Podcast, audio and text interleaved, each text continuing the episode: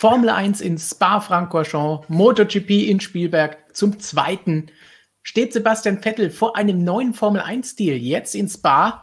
Plus hat sich die Formel 1 in den vergangenen Jahren selbst geschadet. Und natürlich, wie sieht es mit der DTM aus? Darüber und noch viel mehr wollen wir jetzt mit euch diskutieren und damit Hallo in die F1-Welt. Servus, liebe Motorsportmagazin.com Freunde. Hallo in die Runde. Servus. Hallo, Chef. Servus, hallo. Wenn man F1 sagt, dann muss man natürlich auch Christian sagen. Christian ist wieder da, um über die Formel 1 zu sprechen, bevor es ins Rennwochenende geht. Bist auch ja, schon ganz schon heiß. Mund-Nasenschutz schon vorbereitet nach der EN 14683 Norm, um die Zuschauer zu beruhigen. Das sind eh die Sehr besten gut. eigentlich. Ja. Das ist, das ist angemessen, das finden wir gut, weil wir, damit kennen wir uns super aus.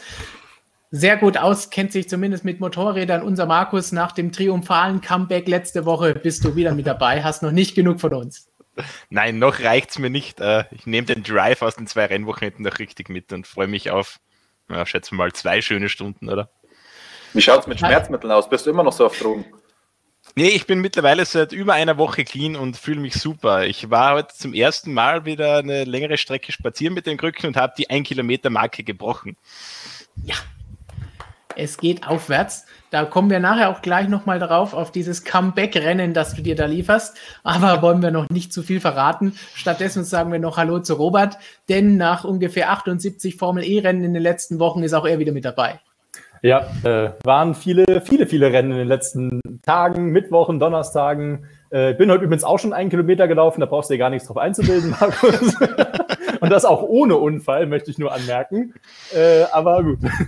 Schön, dass du wieder fit bist. Und ich bin auch mal wieder dabei, ja.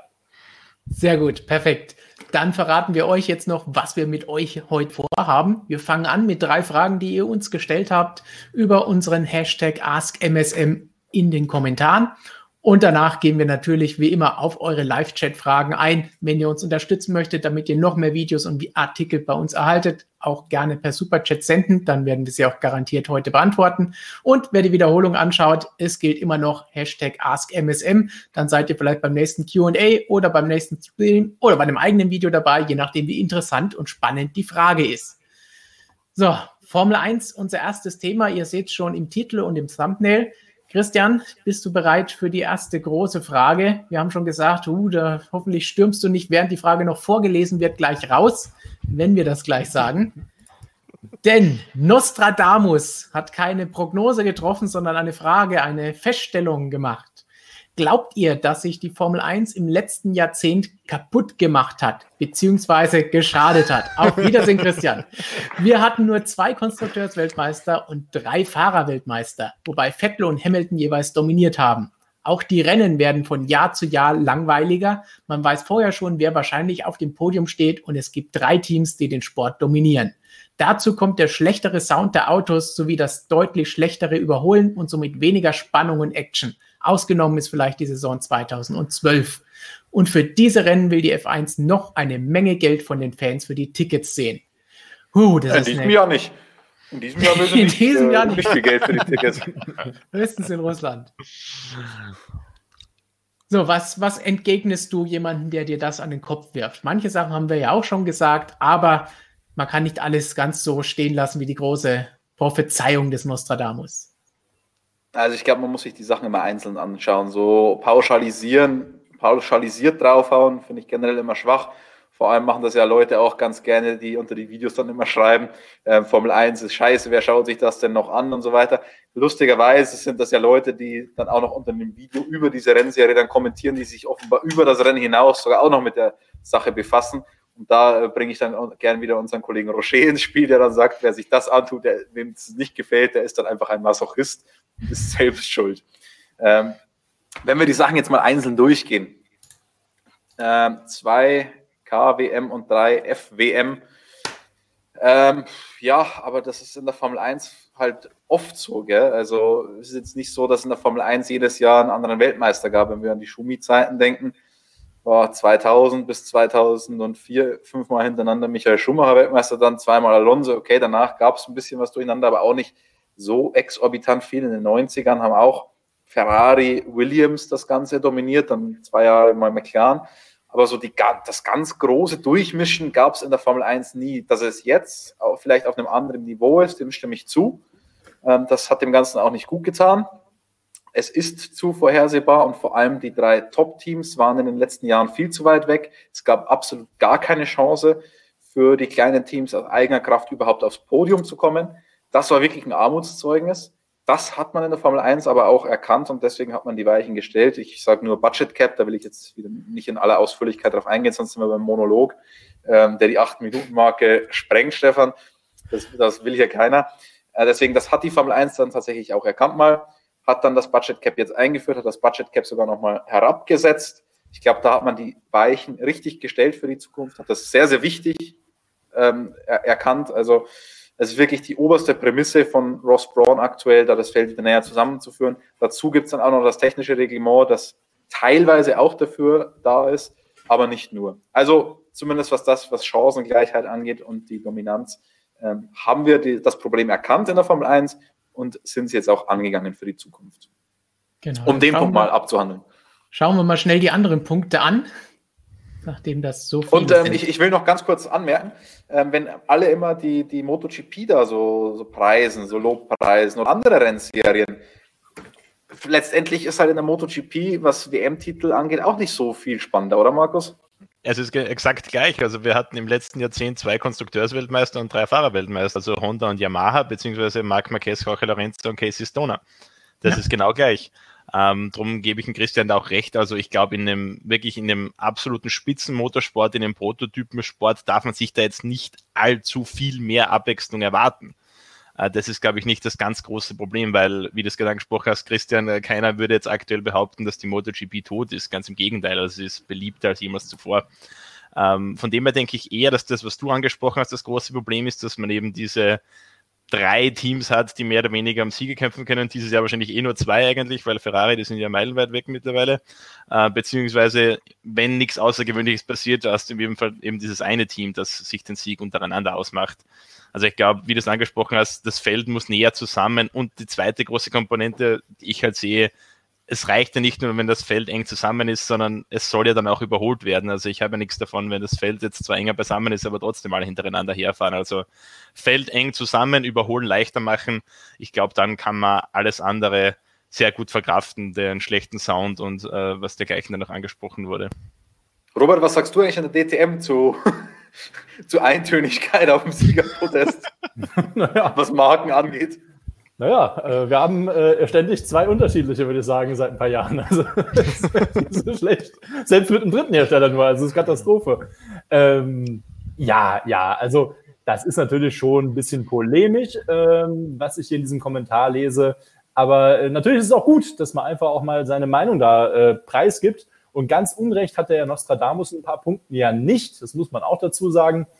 Allerdings ist auch sehr dieses, der schlechtere Sound. Naja, was ist der schlechtere Sound? Das ist ein anderer Sound eine Turbo-Ehre ja, Also, also ich glaube, also, das, kann man, das kann man aus neutraler Sicht schon sagen, dass der schlechter ist als früher. Also. Ja, das ist schlechter, weiß ich nicht. Fragt einen Zwölfjährigen, der wird vielleicht sagen, mir ist es zu laut. Also Du, wir, du musst bedenken, Robert berichtet über Formel E. Ja, Robert. Robert aber, aber, aber, aber Robert, das ist, tatsächlich, das ist tatsächlich witzig. Ähm, letztes Jahr in Hockenheim war ein sehr guter Freund von mir mit an der Strecke. Also der saß auf der Tribüne und dem war zum Beispiel die Demo-Runde von Mick Schumacher zu laut. Er hat gesagt, ähm, er fand die Formel 1 dann, die moderne Formel 1 tatsächlich dann angenehmer. Ja, ich sag ja, wir Petrolheads, wir damit aufgewachsen sind mit Schumi-Zeiten und was weiß ich, für uns ist es normal und wir mögen es halt eben auch laut und V8, V10, alles gut. Aber geh mal 10 Jahre, 15, vielleicht 20 Jahre weiter oder so, ich hoffe, wir werden es noch irgendwie in Art und Weise erleben, dann werden die Leute vielleicht wirklich sagen, ah, früher war es irgendwie laut und nervig, so möchte ich heute gar nicht mehr. Ich weiß es nicht. Ich bin der Meinung, es sollte für beides Platz geben.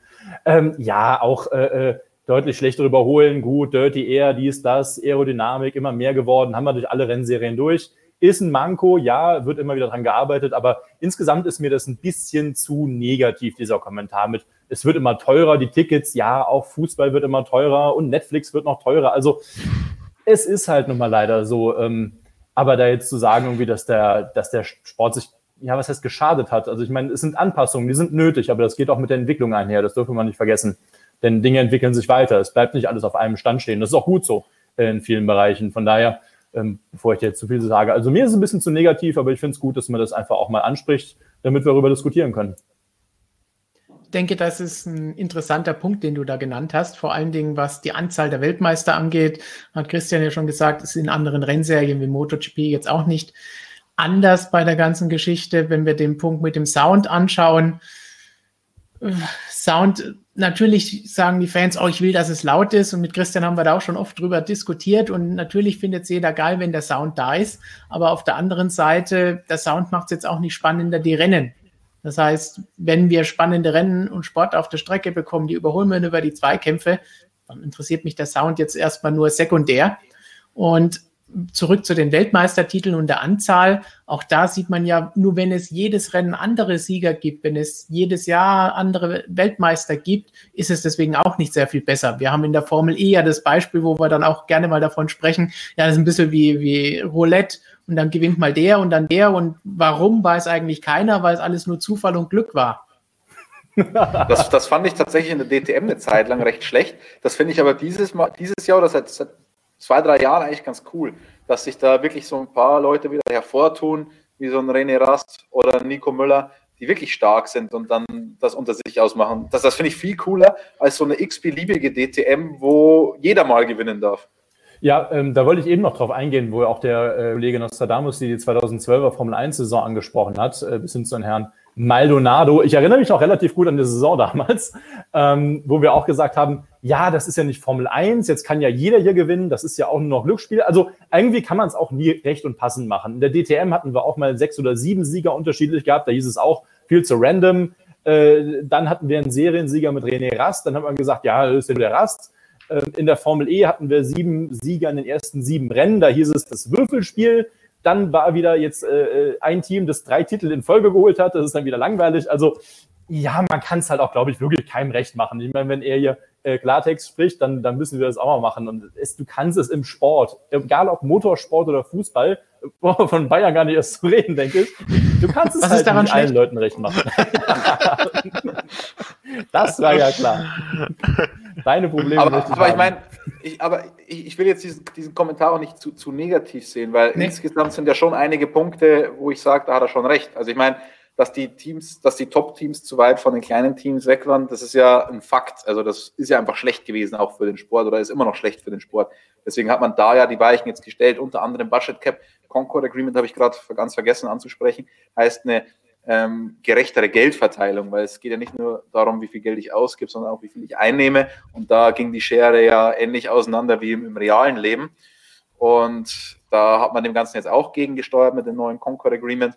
Details zum Concord Agreement werden ja logischerweise nicht veröffentlicht, sind streng vertraulich, aber wir wissen alle, ähm, dass Ferrari da auf einen ganzen Batzen an Bonuszahlungen verzichten muss, auch Mercedes beispielsweise, und die kleinen Hersteller oder die kleinen Teams da deutlich besser bedacht werden. Also das heißt, viel fairere Geldverteilung, damit kommen die auch ran. Überholthematik, da haben wir vor, ja, doch inzwischen zwei Jahren, glaube ich, schon sehr viel drüber gesprochen. Formel 1 Revolution 2021. Durch die Corona-Krise wurde es zur Revolution 2022. Ich habe mich gerade umgedreht, habe aber leider das Cover unseres Printmagazins nicht gefunden. Da, das ist ja ein Prestigeprojekt fast von Ross Braun und seiner Mannschaft. Der hat eine ganz eigene Technikabteilung aufgebaut bei der Formel 1.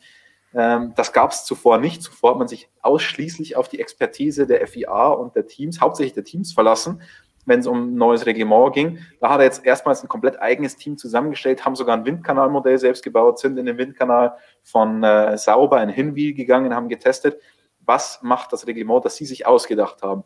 Und das Reglement zielt hauptsächlich darauf ab, auf Raceability. Man will, dass die Autos wieder besser hintereinander herfahren können und besser gegeneinander racen können. Man will sie aber trotzdem nicht langsamer machen. Also man, man wird sie langsamer machen, gezwungenermaßen, aber man will sie nicht exorbitant langsam machen.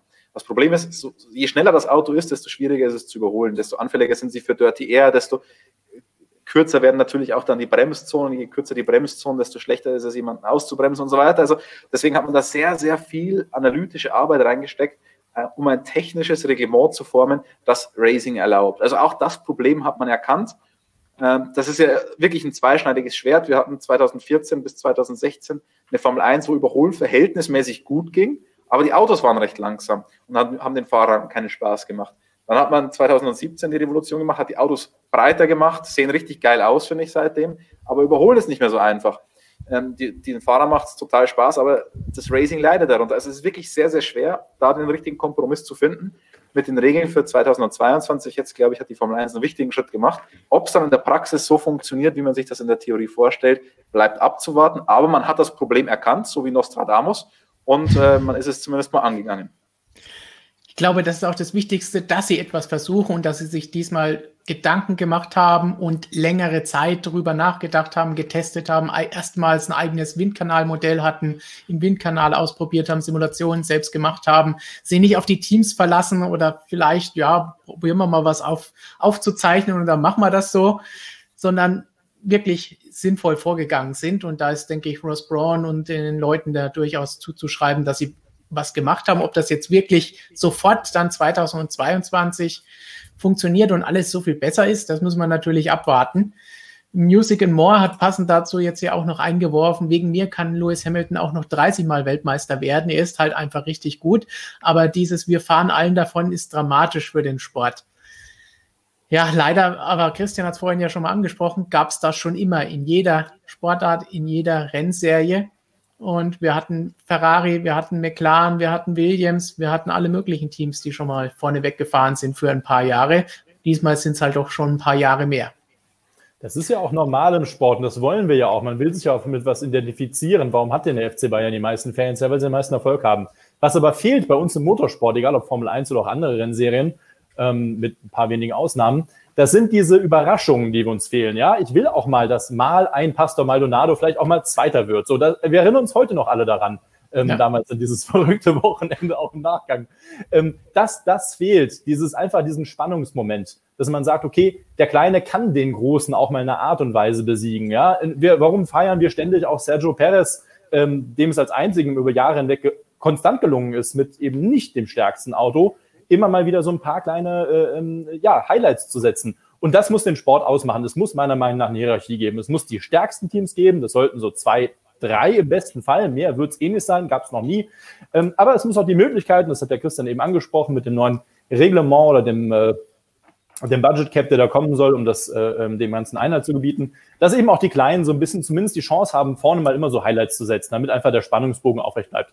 Wenn man das schafft, ist es ja eigentlich alles ganz gut, meiner Meinung nach weil du jetzt gerade den Fußball angesprochen hast, Robert. Ich meine, ich glaube, ein gewisser Unterschied ist ja da schon vorhanden, weil wenn man jetzt Fußball FC Bayern hernimmt, warum werden die Bayern zehn Jahre in Serie Meister? Weil sie eben einfach die beste Mannschaft sind. Aber sie müssen ja trotzdem gegen alle anderen gewinnen. Wenn wir jetzt die Formel 1 hernehmen, Lewis Hamilton, der muss im Endeffekt gegen einen gewinnen, gegen Valtteri Bottas, weil alle anderen sind ja im Prinzip chancenlos. Und ich glaube, das ist das, was den Fans dann fehlt irgendwie. Das ist im Endeffekt diesen Zweikampf und die anderen 18 sind, ja, Nebendarsteller im Endeffekt, die eigentlich de facto um den Welttitel keine, um den WM-Titel keine Rolle spielen. Und ich glaube, das ist irgendwie das, was die, die Leute dann langweilt. Um auf die ursprüngliche Frage nochmal zurückzukommen, also auf die eigentliche Frage, ob sich die Formel 1 geschadet hat im letzten Jahrzehnt oder ob sie sich kaputt gemacht hat.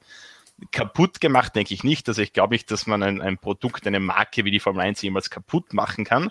Also es, in der Wirtschaft gibt es diese Formulierung von too big to fail. Also wenn es mal so groß ist, dann, dann geht das nicht mehr weg irgendwann.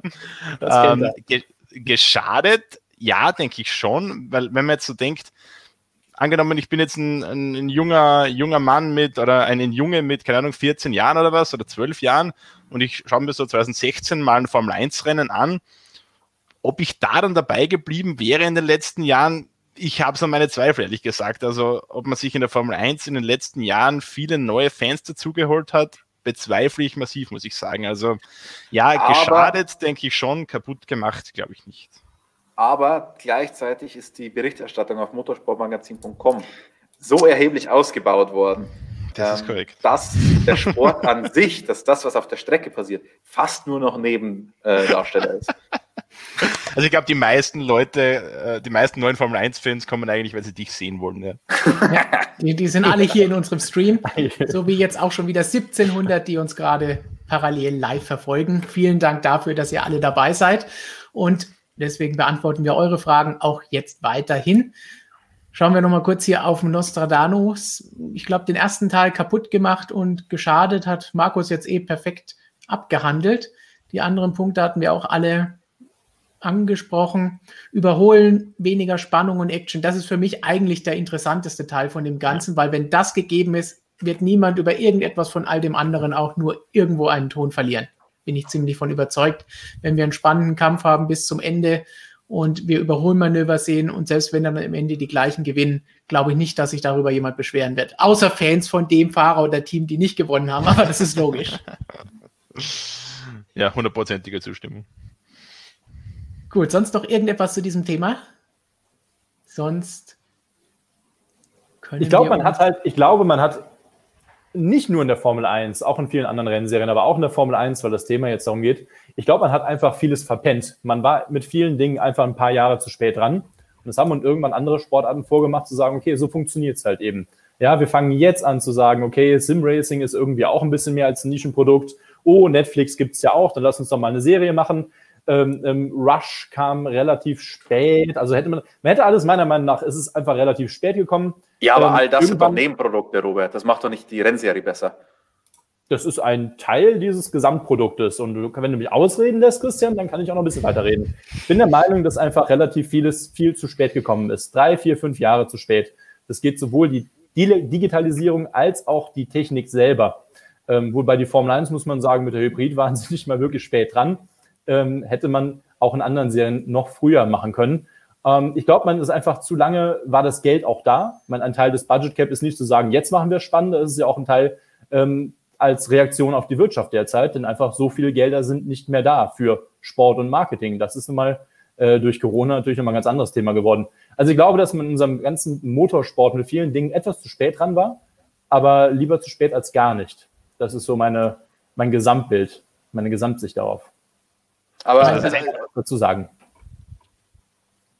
Das Einzige, wo ich der Meinung bin, was wirklich komplett verschlafen wurde, war das Thema Social Media. Ich meine, das haben wir eh schon oftmals abgehandelt. Da war man definitiv viel zu spät. Ähm, den Rest sehe ich jetzt nicht so dramatisch. Also ob jetzt Sim Racing, wenn man da früher aufgesprungen wäre, oder E-Sports, wie man es auch nennen will, ob das jetzt viel geändert hätte, habe ich so meine Zweifel. Die Netflix-Serie, ich glaube, das ist schon was, ähm, was wir vielleicht jetzt ein bisschen unterschätzen, ja. was aber, glaube ich, vor allem zum Beispiel ähm, am US-amerikanischen Markt, glaube ich, schon ein ordentlicher Boost war. Also da gebe ich dir auch recht. Ein paar Sachen hätte man sicher früher machen können, machen sollen. Also da hast du schon durchaus recht, ja. Aber was heißt denn früher? Ich meine, Netflix ist jetzt auch noch nicht so richtig, richtig lange so, so ein Big Player. Es hätte ja auch nicht auf, Net auf Netflix sein müssen. Das ist jetzt im Endeffekt dann egal. Social Media, das ist auch ein ja. Teil. Generell, ich glaube, es ging einfach im Sport relativ lange gut und auch vielleicht möglicherweise sogar ein bisschen zu gut. Und irgendwann musste man mal ein bisschen umschwenken. Und das kommt jetzt langsam, das sehen wir in allen Sportarten hindurch die teuer sind. Das ist der Motorsport per se. Ball kostet nicht so viel wie ein Auto. Und von daher, ja, ich glaube, man hätte es vielleicht früher einleiten müssen. Jetzt muss man vieles einleiten.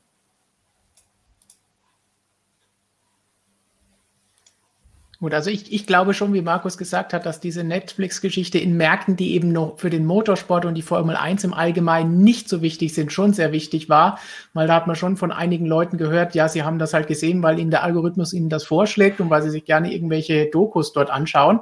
Und dann sind sie plötzlich hingekommen und sagen, oh, das ist ja interessant, was die da machen und schauen sich jetzt dann vielleicht auch die Formel 1 Rennen an, wobei das natürlich in anderen Märkten noch immer schwierig ist von den Startzeiten her.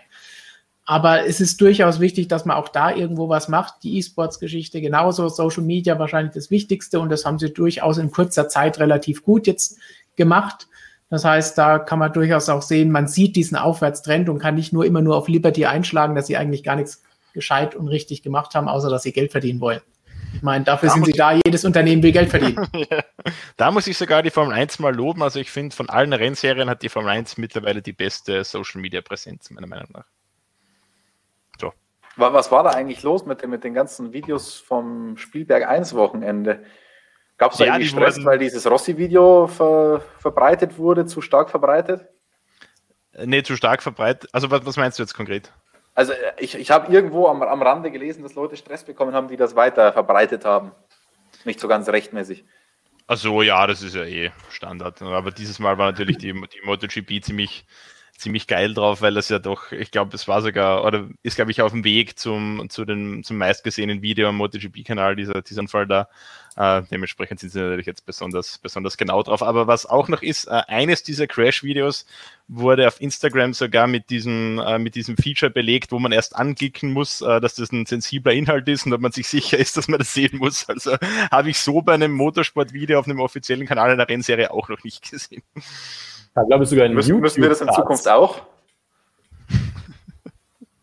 Nur wenn du im Bild bist, weil du so erotisch bist, dass es erst ab 18 Jahren freigegeben wird.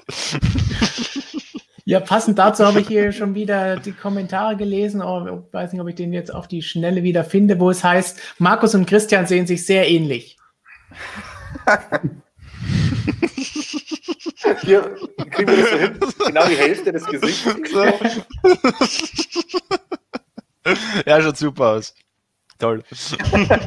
Funktioniert wunderbar. Hier, da Rohr hat das Ganze gesagt, aber wir haben das ja schon öfter in Kommentaren gesehen. Also ja. ihr seht euch anscheinend extrem ähnlich, wo ihr schon gefragt seid, ihr verwandt und ähnliches. Nicht gewusst, auf jeden Fall. Passend zum Social Media Thema hat Professor Dr. Racer gesagt, Norris hat auf Twitch Fans gewonnen, die vorher nichts mit F1 anfangen konnten. Ich wurde von Leuten zu F1 angesprochen, die vorher nicht ein Rennen angeguckt haben glaube, das, das geht genau in die Richtung, was wir eben gesagt haben. Das heißt, solche Mittel helfen bei der ganzen Sache schon, neue Leute zu akquirieren und zu finden. Aber am Ende muss dann das, was sie geboten bekommen, so spannend sein, dass sie dabei bleiben und eben nicht nur einmal zuschauen. Und ich denke, da muss die Formel 1 jetzt dran arbeiten. Aber sie sind, denke ich, auf dem richtigen Weg, wie jemand, den wir kennen, immer gerne sagt.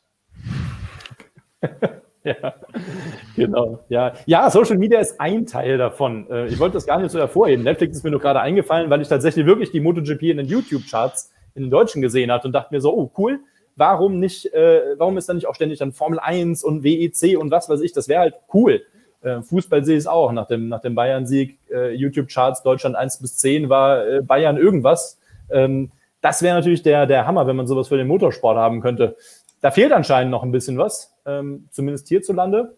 Aber ähm, ich glaube, ich sagen, ich wir sind auf einem guten Weg. Aber ich glaube, wir sind auf einem Weg, den man einfach aufgrund der, der Wirtschaftlichkeit grundsätzlich mal einschlagen musste. Gut. Können wir das Thema damit abschließen oder habt ihr noch irgendetwas, was dieses Thema Formel 1 betrifft und wie es geht? Denn wir haben natürlich noch ein Sebastian Vettel-Thema, auf das die Leute ganz, ganz heiß sind, aber eben auch noch mehr zur MotoGP und DTM. Auch dazu haben wir viele, viele spannende Fragen hier schon wieder reinbekommen. Dann hören wir auf, bevor der Christian zu weinen beginnt. Gut, dann schauen wir doch mal was für Markus an. Hi Fisch hat geschrieben. Unglaublich. Ohne Marc Marquez ist Repsol Honda nur noch ein Häufchen Elend. Hoffentlich haben wir die Performance vom 2020er Bike nicht Stefan Bradl zu verdanken. Fragezeichen. Falls doch, brauchen wir dringend, brauchen die dringend einen neuen Testfahrer. Falls nicht neue Ingenieure. Sowas ähnliches wurde, glaube ich, auch über Ferrari schon gesagt, oder? Das 2019er Bike von Marc Marquez scheint ja zu funktionieren. Hoffentlich stürzt sich kein Verantwortlicher für das 2020er Bike ins Schwert. Ja, bei Japaner muss man da vorsichtig sein. ja, ähm, grundsätzlich, äh, um die Frage zu beantworten, haben wir die Performance vom 2020er Bike Stefan Bradl in seiner Testfahrerrolle zu verdanken, beziehungsweise den Ingenieuren? Würde ich sagen, nein. Ähm, zu verdanken haben wir oder Honda vielmehr das Ganze, glaube ich, der Führungsebene rund um Alberto Pucci als Teamchef und vor allem auch äh, Takeo Yokoyama als, als technischen Leiter, technischen Direktor und natürlich auch äh, Marc Marquez als Fahrer. Der hat äh, sechs MotoGP-Titel in den letzten sieben Jahren für Honda gewonnen. Dem erfüllt man jeden Wunsch in dem, Team, in dem Team in, bei dem Hersteller und Marc Marquez äh, vertritt immer so den Standpunkt, macht das Motorrad so schnell es geht, so aggressiv es geht, um den Rest kümmere ich mich dann mit meinen herausragenden fahrerischen Fähigkeiten. Das hat jetzt auch jahrelang funktioniert ähm, und Honda ist dieser Richtung einfach gefolgt. Die haben, der Kyo Yokoyama hat als technischer Leiter, gibt natürlich seinen Ingenieuren den Auftrag und sagt, ja, dieses Motorrad bauen, so aggressiv, so schnell wie es geht und den Rest äh, löst dann eh Mark. Äh, also von dem her, glaube ich, kann man da jetzt nicht den Ingenieuren, die diesen Auftrag bekommen oder Stefan Bradl, der dieses Motorrad hingestellt bekommt und dann natürlich noch an Details arbeiten kann, aber der nie das grundsätzliche Konzept des Motorrads verändern kann, äh, kann man da, glaube ich, keinen Vorwurf machen. Also Stefan Bradl kann nur mit dem Motorrad arbeiten, das er grundsätzlich mal bekommt da muss man auch dazu sagen, dass Stefan Bradl einen sehr ähnlichen Fahrstil pflegt wie Marc Marquez. Also wenn man sich noch erinnert, 2011 haben die zwei gegeneinander um den Moto 2-Titel gekämpft und waren damals so die ersten, die diesen Elbow-Down-Fahrstil äh, konstant regelmäßig verwendet haben. Äh, und bis heute pflegt Stefan Bradl einen sehr ähnlichen Fahrstil wie Marc Marquez. Also jegliche Entwicklung, die Stefan Bradl für Honda vorantreibt, wird gut sein für Marc Marquez, wird aber auch diesen extrem aggressiven Charakter natürlich noch mehr unterstreichen. Ja, und jetzt zeigt sich natürlich, dass, oder was man eh die letzten Jahre eigentlich auch schon gesehen hat, dass außer Marc Marquez mit diesem Motorrad eigentlich niemand mehr zurechtkommt. Und das wird von Jahr zu Jahr extremer, das hat man gesehen. Daniel Pedrosa hat in seiner letzten Saison äh, erstmals in seiner gesamten MotoGP-Karriere kein einziges Rennen gewonnen. Jorge Lorenzo ist gegen gescheitert. Kel Crutchlow hat immer wieder ein paar Glanzlichter, stürzt aber auch wahnsinnig oft mit dem Motorrad. Äh, Alex Marquez ist jetzt im Nirgendwo de facto. Ja, und für Stefan Ball ist natürlich schwierig, der ist jetzt als Testfahrer reingekommen, der muss jetzt erst wieder irgendwie seinen Rennspeed aufbauen. Also ich glaube, das Grundproblem ist da die, die Philosophie, die Honda in den letzten Jahren eingeschlagen hat, eingegangen ist. Äh, und da passend zum Thema, äh, im neuen Printmagazin habe ich da eine, eine, Story geschrieben, passt da ganz gut dazu, ähm, wo ich mir so die einzelnen Philosophien der Hersteller, wie man da rangeht, ein bisschen angesehen habe. Also Honda, die eben die sehr kompromisslosen, wie ich es gerade angesprochen habe, Ducati, Innovateure und so weiter. Also wenn euch das neue Printmagazin holt, dann könnt ihr dann auch ein bisschen mehr darüber erfahren. Ganz genau. Wir sehen jetzt hier auch ein paar passende Fragen noch zu Marquez, zum Beispiel von Kobe B. Zeigt die Abwesenheit von Marc Marquez jetzt im vollen Umfang, wie gut die Arbeit der Dorner ist wahr. Kundenteams gewinnen, fünf von sechs Hersteller sind siegfähig, fast das gesamte Feld besteht aus Werksmaterial. Sprich, das geht in die Richtung, wie du vorhin gesagt hast. Normalerweise, wenn er da ist, die letzten Jahre der gleiche Sieger, gleiche Weltmeister, aber wenn er weg ist, lag es wirklich am Fahrer und nicht am Motorrad und Team. Ja, danke mal an die Frage an die Black Mamba. Ähm, ja, ich denke schon, dass das äh, wirklich, also man hat es die letzten Jahre immer schon gesehen, das Feld ist enger zusammengerückt, mehr Teams, mehr Hersteller äh, waren siegfähig äh, und jetzt zeigt sich eben so richtig, weil eben der große Dominator, der den Großteil der Rennen gewonnen hat, weg ist. Also ja, ich glaube, dass die Dorner wahnsinnig viel äh, richtig gemacht hat in den letzten Jahren.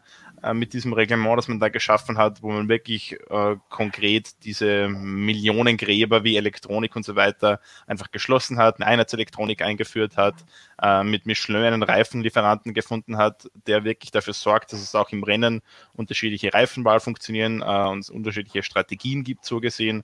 Ähm, man hat den neuen Herstellern mit diesem Concessions-Reglement ermöglicht, schneller oder überhaupt mal an die etablierten Hersteller ranzukommen. Äh, von dem her, ja, ich glaube, äh, die Dorn hat da ziemlich viel richtig gemacht und was mir sehr gut gefallen hat, also viele Entscheidungen, wie zum Beispiel diese Entscheidung für die Einheitselektronik, die sind ja eigentlich gegen den Willen oder gegen den Wunsch der großen Hersteller Maha und Honda getroffen worden. Und da gab es auch dieses gleiche Prozedere, wie wir es in der Formel 1 immer wieder haben, dass Honda mit Ausstieg gedroht hat und so weiter. Aber die Dorn hat gesagt, wir ziehen das durch, komme was wolle.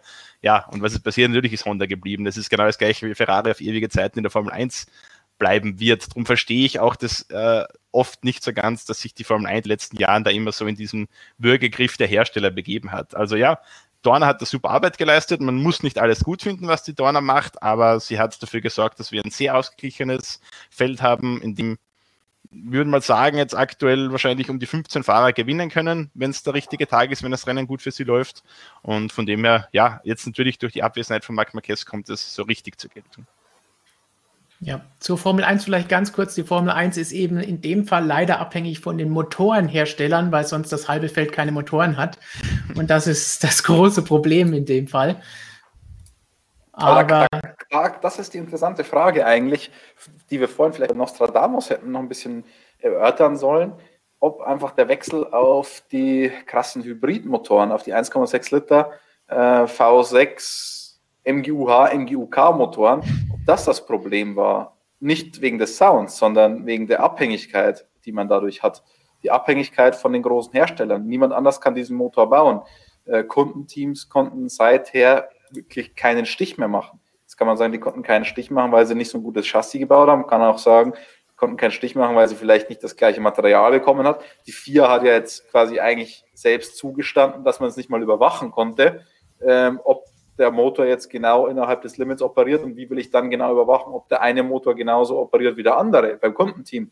Also ähm, vielleicht hat man sich da in Abhängigkeit begeben. Dann die Integration der Power Unit ist auch unfassbar schwierig, wo das Werksteam auf jeden Fall einen großen Vorteil gegenüber dem Kundenteam hat.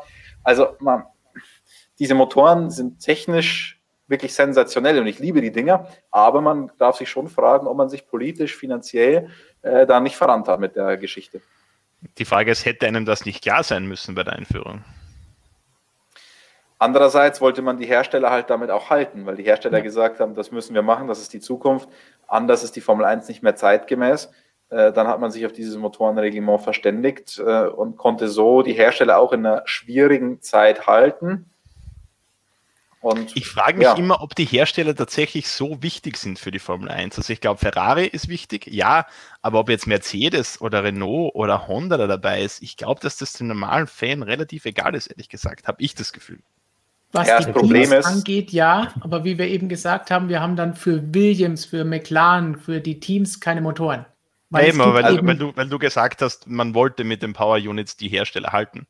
Aber wenn man gesagt hätte, nee, die Power Units gibt es nicht, wir bleiben bei einem V8, bei einem V10, was auch immer, den jeder normale Motorenhersteller wie Cosworth auch bauen kann. Wobei Cosworth zu dem Zeitpunkt auch schon finanziell angeschlagen war, als, als, letzter, als letzter ja, aber, Motorenhersteller. Aber so, ein, aber so ein Cosworth äh, konnte ja so ein V8 auch noch irgendwie bauen. Dann hätten wir ja da auch äh, die, die Regeln so machen können, dass das alles, ich meine, viel war da eh nicht zwischen einem Cosworth und einem Renault und einem Ferrari und einem Mercedes V8. Also natürlich war der Cosworth vielleicht nicht das, beste Aggregat, aber der konnte noch irgendwie mithalten. Also es war bei weitem nicht so schlimm, als dann im Jahr drauf, als ich einen Mercedes-Motor hatte und der andere musste mit dem Renault rumgurten oder McLaren dann mit dem Honda-Motor. Also das, da waren die Unterschiede schon deutlich größer.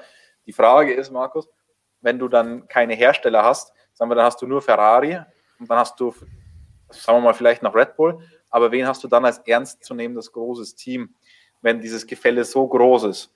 Dann hast du die zwei da vorne und dann hast du lange mal wirklich gar, gar, gar, gar, gar nichts und hast dann irgendwann ein HRT oder, also jetzt als, als Negativbeispiel, aber, ähm, oder einen Haas oder was auch immer. Da ist halt das Gefälle brutal. Ja, aber wenn Ferrari so weitermacht, brauchen wir uns um die Sorge nicht kümmern. Meinst du, die, die machen das nur, um so ein bisschen Bindeglied zu werden, damit das keine zwei Klassenformel wird? Genau, das zu schließen, ja, die, die ganze Spitze, das Mittelfeld und mittendrin platziert sich jetzt Ferrari. Danke, Ferrari. ich glaube, es ist einfach eine Frage des Geldes. Also, wenn du irgendjemand hättest, ein Privatmensch, der dir zehn Jahre lang garantiert, immer 150 bis 200 Millionen in den Sport reinzustecken und das safe für zehn Jahre, ähm, dann bräuchtest du auch keine Hersteller. Das Bauen ist, äh, ist ein Punkt, aber die Finanzierung ist halt der andere. Und wenn wenn die großen Werke sagen, okay, wir brauchen jetzt äh, ähm, Motoren, die, die etwas ähnlich in Richtung Serie gehen, ja, also kleinerer Hubraum und was weiß ich, alternative äh, Antriebe, dann ist es halt eben so. Das muss man nicht mögen, aber ich glaube, das war im Sport oder Motorsport schon mehr oder weniger immer so. Wenn wir uns mal Le Mans anschauen, äh, da hat auch keiner gejubelt, als Audi den Diesel auf die Strecke geschickt hat. Was haben sie gemacht? Mit der Kiste gewonnen halt ohne Ende. So. Weil es eben damals Konzernstrategie war, zu sagen, okay, wir müssen den Diesel jetzt pushen. Also ja. Es kommen im Chat jetzt relativ häufig Fragen, warum macht man keinen Einheitsmotor? Wäre das nicht billiger? Oder alle der gleiche Motor und die Formel 1 wäre super für alle. Christian, was entgegnest du dem? Nichts. Nichts. Okay.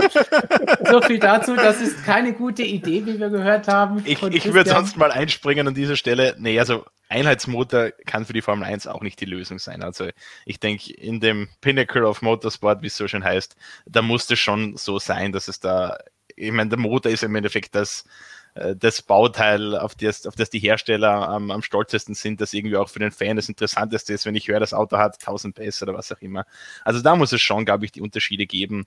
Äh, Einheitsmotor halte ich, in, halte ich in der Formel 1 gar nichts davon, muss ich Ja, sagen. also dafür haben wir ja Formel 2, Formel 3 und andere Rennserien, bei denen das der Fall ist und wo man dann auch sagen kann, man hat wirklich ein Einheitsauto und man will sehen, wer von den Jungen der Beste ist oder welches Team die beste Arbeit leistet, weil das natürlich auch einen großen Teil dazu beiträgt.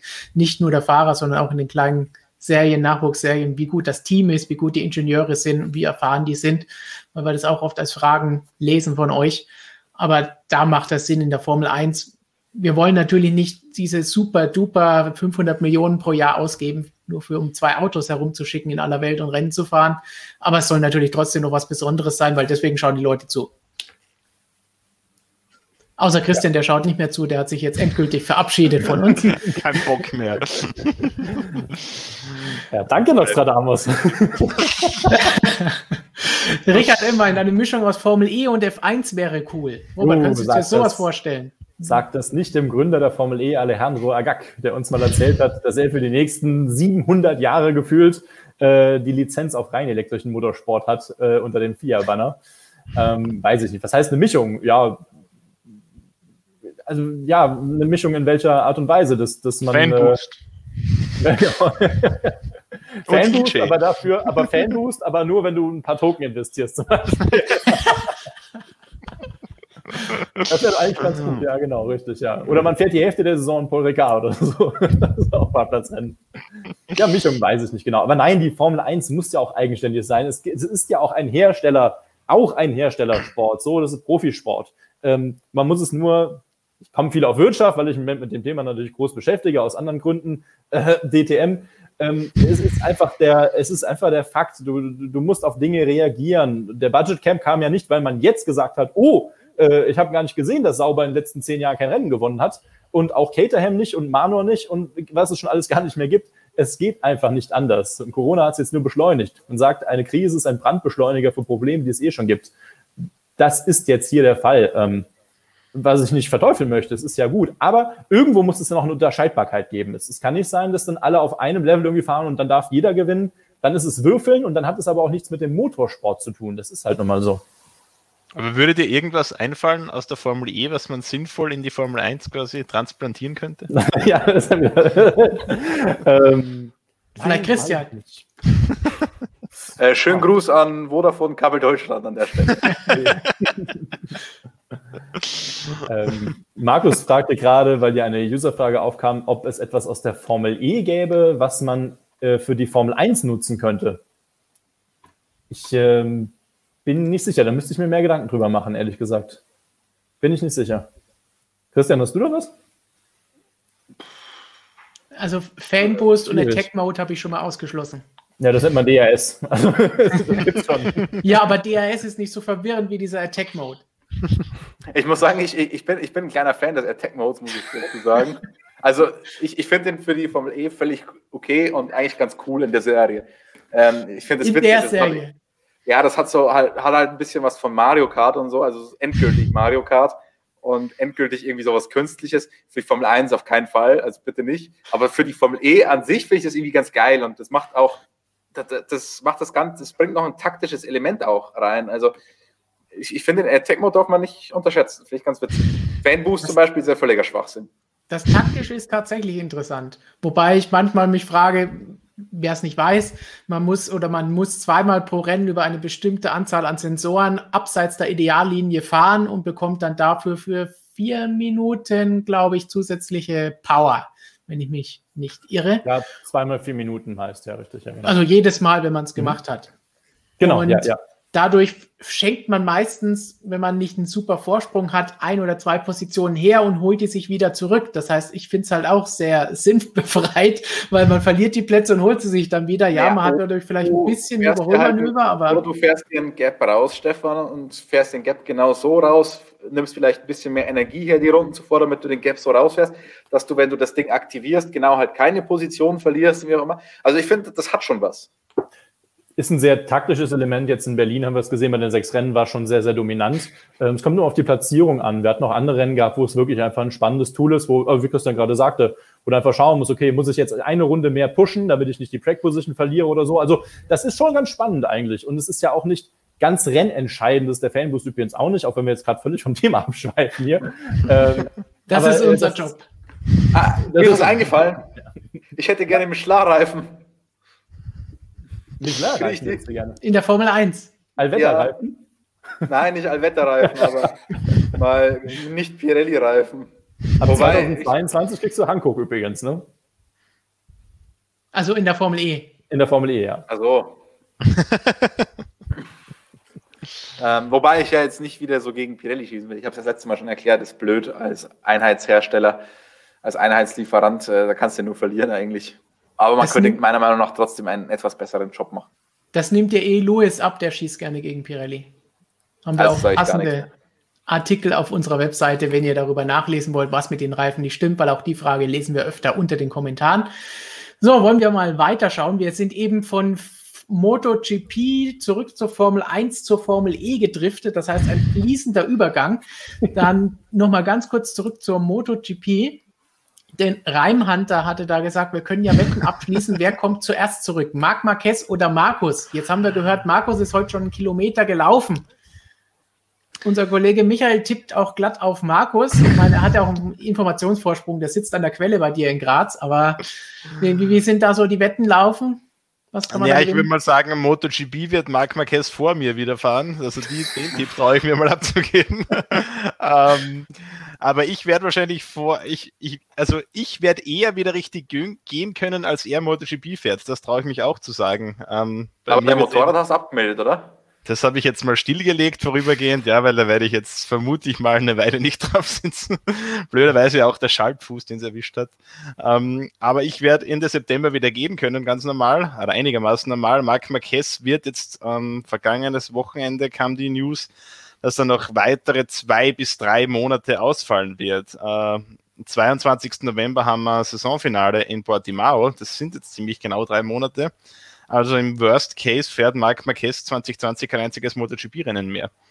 Das wäre natürlich schon äh, eine herbe Niederlage, weil dann weiß man auch nicht, kann er die Nachsaisontests bestreiten. Und das wäre natürlich in weiterer Folge wieder ganz, ganz schlecht für 2021, wenn man sich die aktuellen Probleme bei Honda ansieht. Also da hat man natürlich einerseits großes Interesse daran, dass Marc Marquez wieder zurückkommt, hat jetzt aber andererseits spätestens nach der zweiten Operation auch verstanden, dass eben auch ein Marc Marquez, egal wie oft wir ihn als Außerirdischen bezeichnet haben, eben doch nur ein Mensch ist und auch ein Marc Marquez eine gewisse Heilungsphase braucht und auch äh, dessen Knochen eben nicht über Nacht wieder zusammenwachsen. Also ja. irgendwie eine blöde Situation, in der man da gefangen ist, aber ich glaube, man hat jetzt bei Honda schon verstanden, dass es einfach keinen Sinn macht, ihn frühzeitig zurückzuschicken. Man wartet jetzt, bis das Ganze voll ausgeheilt ist, weil man hat ja auch nach 2020 noch vier weitere Saisons mit Marc Marquez zahlt ihm da anscheinend für die vier Saisons über 100 Millionen Euro und da will man natürlich dann auch ein bisschen Gegenwert haben und nicht da einen, einen ja, mehr oder weniger Krüppel auf dem Motorrad sitzen haben. Ja, aber das finde ich immer krass im Profisport. Also ich meine, im Fußball hat man sowas ja regelmäßig bei schweren Verletzungen. Wann kommst du zurück? Kommst du zurück einfach nur, damit du spielen kannst, damit du dich empfehlen kannst, damit dein Marktwert nicht zu krass sinkt? Kommst du nachhaltig zurück, dass da dein Körper das auch gut überlebt und so weiter? Also es ist im Profisport echt äh, eine schwierige Entscheidung. Ich meine, im Mannschaftssport hat man doch den, den, Vorteil, dass dann vielleicht jemand einspringen kann, der dann eh kein, äh, der das nicht viel schlechter macht als der. Als Team ja, aber wenn du der Sportler bist, dann ja, hast du Angst, ja. der dir die Position wegnimmt. Ja, natürlich, ja. aber im, im Einzelsportfeld ist natürlich ein, ein Totalausfall. Das ist halt noch viel bitterer. Und ich glaube auch, dass es ähm, jetzt im Fall von Marc Marquez, ich glaube, dass es da weniger darum geht, dass er Angst hat, irgendwie ja. ähm, bei Honda rauszufliegen. Der Paradel, der nimmt einfach, den Platz weg. genau, ja. sondern einfach dieser, dieser ultimative ähm, Siegesdrang, den ein Lewis ja. Hamilton hat, den ein Marc Marquez hat. Ähm, da ist einfach äh, MotoGP-Fahrer sowieso, da will jeder immer möglichst schnell zurückkommen. Also ähm, das Einzige, was man vielleicht in dem Fall noch dazu sagen muss, was ich ein bisschen kritisch sehe, ist schon die Rolle der Ärzte in dem ganzen Fall. Also ich war damals verwundert, dass Marc Marquez vier Tage nach der Operation wieder fahren konnte. Hm. Habe mir aber gedacht, okay, das sind Ärzte, die wissen über das Thema einiges mehr als ich. Ähm, anscheinend, was man auch so bei Marquez jetzt so zwischen den Zeilen lesen konnte, hören konnte, war es schon eine Fehleinschätzung der Ärzte. Also muss man schon auch sehr kritisch sehen, dieses ganze Thema. Man darf auch nicht vergessen, äh, auch Dr. Angel, Angel Schade, der Rennarzt, der ist ein Angestellter der Dorna. Natürlich hat die Dorna Interesse daran, einen Marc Marquez im Rennen zu sehen. Also das ist schon eine Seite, die man, glaube ich, äh, ein bisschen kritisch sehen darf auch. Das ist genau umgekehrt von so einem normalen Arzt. Der fragt dich immer, wie lange willst du krank geschrieben werden? Dann sagst du möglichst lang. wie, wie lange kann man machen? Genau, und in dem Fall war halt auch wirklich ein Spezialfall, weil Honda das so sehr auf ihn zugeschnitten hat, wie du es vorhin erklärt hast. Weil wir hatten ja bei Racing Point jetzt gesehen, man kann einen Fahrer durch Nico Hülkenberg ersetzen und alles funktioniert relativ normal. Aber da wird Honda jetzt natürlich weit zurückfallen. So ist es ja. Also eine Marc Marquez kann man definitiv nicht ersetzen. Und bei jedem anderen Hersteller, also ich würde sagen, wenn ein Adria Dovizioso bei Ducati ausfallen würde, dann hätte man einen Jack Miller, der jetzt sehr gut ist. Wenn ein Alex Rins bei Suzuki ausfällt, hat man einen Sean Mir.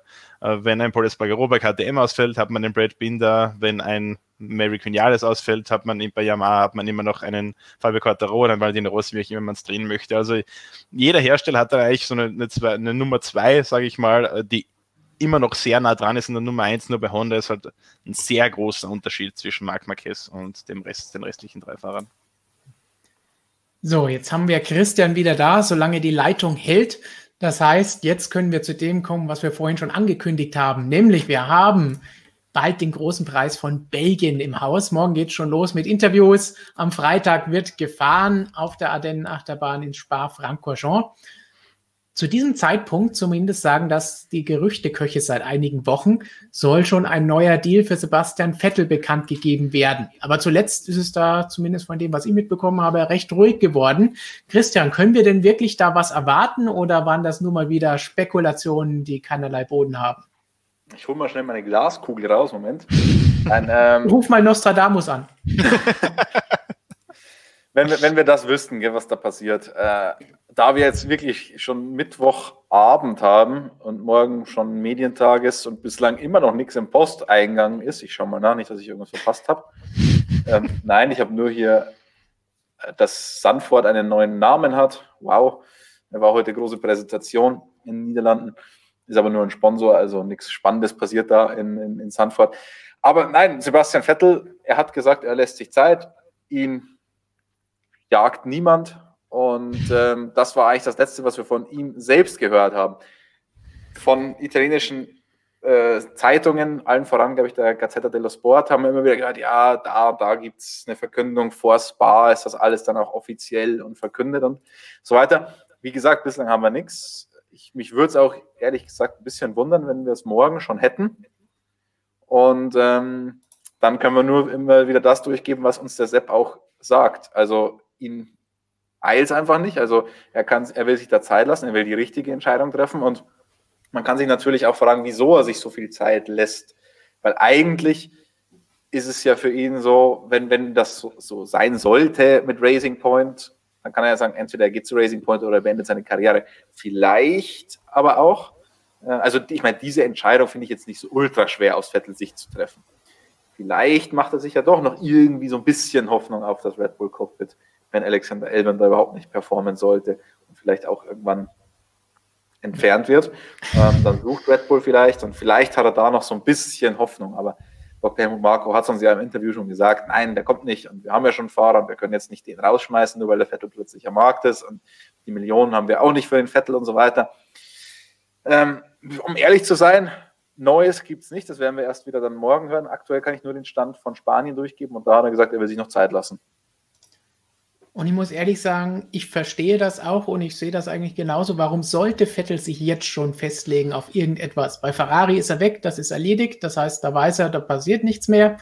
Ähm, Racing Point hat ohnehin schon zwei Fahrer unter Vertrag. Das heißt, es wird ihm niemand das Cockpit wegschnappen, weil es haben schon zwei Leute diese beiden Cockpits. Das heißt, er muss auf nichts sofort reagieren. Er kann sich Zeit lassen, kann anschauen, was passiert da jetzt mit Aston Martin wirklich, was passiert mit dieser Verhandlung, Racing Point, Kopien, Strafen, sonst irgendetwas. Wie sehen die für nächstes Jahr aus? Schaffen die dieses Jahr vielleicht endlich mal irgendetwas, weil von Anfang an spricht man über Geheimfavorit Racing Point und alles toll aber wirklich was Zählbares in der Region, wie man es von ihnen erwartet hat, haben sie bislang in den sechs Rennen nicht gezeigt. aus unterschiedlichen Gründen, aber wir haben immer gesagt, unter Wert geschlagen und es fehlt da etwas. Und vielleicht schaut er sich das Ganze jetzt erstmal an, weil er hat nichts zu verlieren. Warum soll er jetzt irgendwo unterschreiben und hinterher ist es dann doch ein Fehler, wie du sagst, vielleicht gibt es dann doch bei Red Bull irgendetwas. Denn ob Albin nächstes Jahr dann noch im Cockpit sitzt, ist natürlich eine schwierige Geschichte, die wir schon öfter erörtert haben. Und ich glaube, das wird, wird noch interessant für ihn. Zum Thema Elben übrigens noch. Kleiner Teaser wieder fürs Magazin. Wir haben mit Alexander Elben gesprochen, haben wir euch schon mal erzählt, dass wir ein Interview mit ihm geführt haben. Die Geschichte dazu gibt es in der nächsten Printausgabe. Wann kommt die raus, Stefan? Am nächste Woche. Dritten, Abonnenten werden es die nächsten Tage schon mal erhalten. Am 3.9. Genau, hier ist es leider noch nicht angekommen. Wir sollten es, ja, nach. Spa kann ich es leider nicht mitnehmen, aber morgen kommt es wahrscheinlich dann hier an. Ähm, da gibt es eben eine Geschichte von und mit Alexander Elben, mit dem Doktor haben wir auch drüber gesprochen. Und morgen auf der Seite, auf motorsportmagazin.com, ich habe euch ja vor, ich glaube, einer Woche oder vor zwei Wochen habe ich euch mal ein bisschen Statistiken runtergebetet, wie es denn so aussieht, Elben versus Gasly, wer sich da besser geschlagen hat. Spa ist Jahrestag, da ist Albon damals vor einem Jahr in Cockpit gekommen. Und ich ja. dachte mir, das könnte man doch wunderbar als Anlass hernehmen, äh, da jetzt mal diese Statistik schön auf der Seite niederzuschreiben. Wie gesagt, traue keiner Statistik, die du nicht selbst gefälscht hast. Wir mussten immer Annahmen machen. Du musst das immer ein bisschen schön rechnen, damit du es irgendwie vergleichen kannst. Welche Qualifying-Zeit nimmst du? Nimmst du von die Q3-Zeit von Verstappen und die Q2-Zeit von Gasly? Ist ja irgendwie unfair. Nimmst du von beiden die Q2-Zeit? Hatte der Verstappen vielleicht die härtere Reifenmischung drauf und so weiter? Also, es ist nicht einfach. Wir haben es versucht, mit nach bestem Wissen und Gewissen das Ganze niederzuschreiben und auszurechnen. Und ich finde es höchst interessant, was die, was die Zahlen da zwischen den beiden so sagen. Wer, ich habe schon überlegt, wie man die Geschichte aufmachen kann. Albon oder Gasly, wer war schlechter? Ist ein bisschen, ist das zu hart oder nicht? Schreibt uns in die Kommentare Daumen rauf oder runter, zu hart oder nicht. Derweil haben wir eine Frage von Tommy Iceman88. Es soll für Perez eine Frist bis 31. Juli gegeben haben, in der man ihn aus dem Vertrag ausbezahlt. Gibt es da Neuigkeiten, ob hier was passiert ist? Da kann ich nur Ottmar Schaffnauer, den Teamchef von Racing Point, wiedergeben. Und der hat uns ganz klar gesagt, diese Gerüchte, die da rumgehen mit dieser ominösen Frist, 31.07., völliger Quatsch, gibt es nicht. Bei Perez muss man dazu sagen, ähm, manch einer munkelt, dass er bei diesem ominösen Besuch in seiner mexikanischen Heimat, als er seine kranke Mutter besucht hat und sich mit dem Coronavirus infiziert hat, nicht nur dort war, um seine kranke Mutter zu besuchen, sondern auch um den ein oder anderen Geldgeber aufzusuchen aus Mexiko, um vielleicht noch die ein oder andere Millionen locker machen zu können, um sein Cockpit im Team doch behalten zu dürfen. Äh, das ist ja was, was die letzten Tage auch ein bisschen mehr zur Sprache kommt, dass wenn Vettel zu Racing Point geht, vielleicht tatsächlich Lance Stroll sein Cockpit räumen muss und nicht Sergio Perez, weil der offenbar noch ein paar mehr Millionen äh, klar machen konnte in Mexiko. Ähm, sportlich gesehen war er die letzten Jahre sowieso in der Position, dass er das Cockpit nicht verlieren dürfte, was natürlich jetzt komisch wird, weil genau jetzt Lance Stroll komischerweise kommt. Also da muss man auch mal eine Lanze für den Lance brechen. Ja. Ähm, der ist in dieser Saison nicht so schlecht unterwegs, wie wir ihn äh, in, in, der Vergangenheit oftmals gemacht haben oder wie er selber war in der Vergangenheit. Also der fährt eine ganz ordentliche Saison, finde ich. Ja, das muss man dann auch mal erwähnen, weil uns wird ja auch gerne unterstellt, dass wir ihn nicht mögen oder irgendwas gegen ihn hätten. Aber es ist nun mal so, dass er in der Vergangenheit nicht immer die Leistung gezeigt hat im Vergleich zu seinem Teamkollegen oder grundsätzlich, die er hätte zeigen müssen. Aber trotzdem jetzt dieses Jahr, gerade die letzten Rennen, ging es bergauf, aus welchen Gründen auch immer. Gleichzeitig Grüße an HSV Forever, auch von unserem Bremer Freund Robert. Und herzliches Beileid. er sagt dann auch gleich hinterher, Vettel Perez wäre eine Traumkombi. Da haben wir auch schon mal drüber diskutiert, dass wir das durchaus gerne sehen würden. Wobei es natürlich jetzt interessant wird, wenn Stroll langsam ins Rollen kommt. Oh, Stroll ins Rollen. Lanze für Lanze den Lance. Für, wir sind heute wieder hier wahnsinnig unterwegs, würde ich sagen. wir bräuchten so einen Karnevalstusch. Glaube ich, ein Phrasenschwein. Aber weißt du, was wir Besseres haben als das? Ja! Yeah. Zu dem gab es glaube ich, auch schon eine Frage. Reicht, Nico? das ist eigentlich der Karnevalstusch hier, ja. oder? Könnt ihr euch wirklich vorstellen, dass Lance Stroll nächste Saison nicht mehr Formel 1 fahren wird für Aston Martin bzw. Racing Point bzw. für seinen Vater? Ich kann mir das nicht im Ansatz vorstellen. Mm, Robert, du darfst nicht vergessen, dass Lawrence Stroll dieses Team nicht alleine gekauft hat. Es ist ein Konsortium angeführt von Lawrence Stroll. Und äh, der ein oder andere meint oder hat gehört, dass nicht alle in diesem Konsortium mit dem Herrn Sohnemann so glücklich sein sollen. Also ich sag mal so, würde ich das als Business Case sehen, dieses Team. Und Lawrence Stroll umgibt sich wohl hauptsächlich mit solchen Leuten. er umgibt sich wohl nicht mit Leuten, die seinen Sohn genauso toll finden wie er selbst. Also, ho hoffe ich jetzt zumindest mal. Und, und rein nüchtern betrachtet, wenn du ein Investment tätigst, und du kannst dich natürlich generell fragen, ob ein Formel-1-Team überhaupt ein interessantes Investment ist, aber unter den Voraussetzungen, die wir mit 2020 haben, Budget Cap, neues Reglement, neues Concord Agreement und so weiter, könntest du das vielleicht tatsächlich mal wieder als Business Case sehen, die Formel 1. So, und dann hast du die Wahl, wen setzt du in dieses Cockpit? Wenn, wenn der Vettel jetzt kommt und du kannst einen von beiden behalten, Perez oder Stroll Junior, ähm, was bringt dir der Perez, was bringt dir Stroll Junior? Perez bringt dir erstmal Erfahrung und er bringt dir gute Pace und Ergebnisse. Das hat er in der Vergangenheit gezeigt. In dieser Saison läuft es nicht so ganz rund. Natürlich war jetzt auch die Erkrankung da und so weiter. Aber sagen wir es mal so, in der Regel ist der Perez ein deutlich besserer Fahrer als der Stroll. Auch wenn es in dieser Saison ein bisschen ausgeglichener ist, mit trotzdem noch insgesamt neutral betrachtet Vorteil Perez. Perez ist der bessere Fahrer. Dann bringt dir der Perez auch noch, ups, jetzt fliegt hier mein Knopf aus dem Ohr. Ihr könnt mich aber hoffentlich trotzdem noch verstehen. Dann bringt der Perez noch einen wichtigen Markt, nämlich den mexikanischen Markt und viele, viele Millionen von seinen Sponsoren. Der Perez, das darf man, der hat immer diesen, diesen Ruf weg als Paydriver. Ja, er ist ein Paydriver, er bringt nach wie vor richtig, richtig viel Geld mit, ist aber auch noch ein richtig guter Fahrer. Du hast mit dem Perez so ein bisschen die eierlegende Wollmilchsau. Also bei dem hast du alles. Und was bringt dir der Stroll? Der Stroll bringt dir kein Geld mit, weil der Vater eh schon da ist und sein Geld da reingesteckt hat in das Team, der kann jetzt nicht mehr weggehen. Ähm, und er bringt dir auf der Strecke nicht diese Leistung. Deswegen, wenn ich jetzt in diesem Konsortium drinnen bin und kein persönliches Interesse habe, dann will ich den Perez behalten und nicht Sohnemann Stroll. Und offenbar die werden diese Stimmen innerhalb des Konsortiums immer mehr. Und den Vettel musste er auch irgendwie bezahlen. Ja, weil der wird kein Geld mitbringen, der will definitiv eher Geld sehen. Wobei er da natürlich gesagt hat, er wird sicherlich Abstriche machen können. Hat er ja selbst in dem Abschiedsstatement von Ferrari damals in diesem ominösen PR gesagt, dass es nicht am Geld scheitern wird. Ähm, aber natürlich muss man ihn bezahlen und er wird nicht ankommen und sagen, ja, ich gebe euch jetzt mal 10 Millionen, damit ich bei euch jetzt im Aston Martin rumkurven kann. Ich bleibe aber gespannt. Du hast den Braten noch nicht ganz gefressen. Ich bin vielleicht auch noch zu sehr aus Formel 3-Zeiten mit den Strolls unterwegs. Das mag schon sein, ähm, denn da kenne ich die Verhältnisse so ein kleines bisschen. Das waren halt andere, waren aber auch andere Verhältnisse, muss man dazu sagen. Am Ende wird es wahrscheinlich, ähm, ey, keine Ahnung. ich bin, also es ist spannend. Es ist spannend, ähm, wie das am Ende ausgehen wird. Ich kann es mir aber also, vorstellen. Also ich, ich, will nicht sagen, dass, dass es so, so, kommen wird. Also ich, ich sage nur, dass die Stimmen mehr werden in, in diesem Konsortium, was man so hört, ähm, und dass es halt tatsächlich diese Überlegung gibt. Und es ist jetzt schwierig, weil der Lance hat echt relativ gut performt, aber vor der Saison oder zu Beginn der Saison hätte ich noch gesagt, das ist der größte, einer der größten Skandale überhaupt in der Formel 1, wenn dieser Perez sein Cockpit räumen muss und der Lance das behalten darf. Weil das wäre einfach so eine große Ungerechtigkeit. Ähm, nicht nur aus menschlicher Sicht, weil ich den Perez auch wirklich viel netter finde als den Lance, muss ich an der Stelle auch sagen. Ähm, weil der Lance ist für mich, und das dazu dieser Meinung stehe ich auch, der ist für mich einfach ein, ein verwöhnter Bengel, ein verwöhntes Rich Kid, komplett.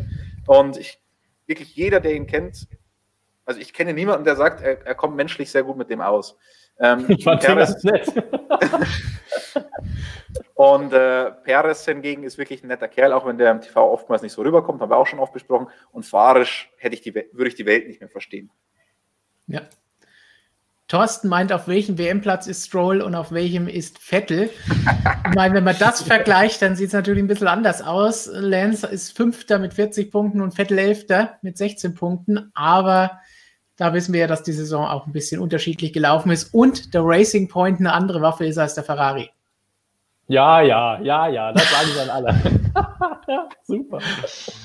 Wobei, wenn du sagst, der Racing Point ist eine andere Waffe als der Ferrari, der Racing Point hat 63 Punkte in der Konstrukteurs-WM, der Ferrari 61. Gut, der Racing Point hat auch schon 15 abgezogen bekommen. Aber, aber ich bin jetzt mal gespannt, auf den bin ich richtig gespannt ins Spa. Ähm, erstmal Mercedes Power und ähm, das Auto an sich sollte ja schon ganz gut liegen als Mercedes-Kopie.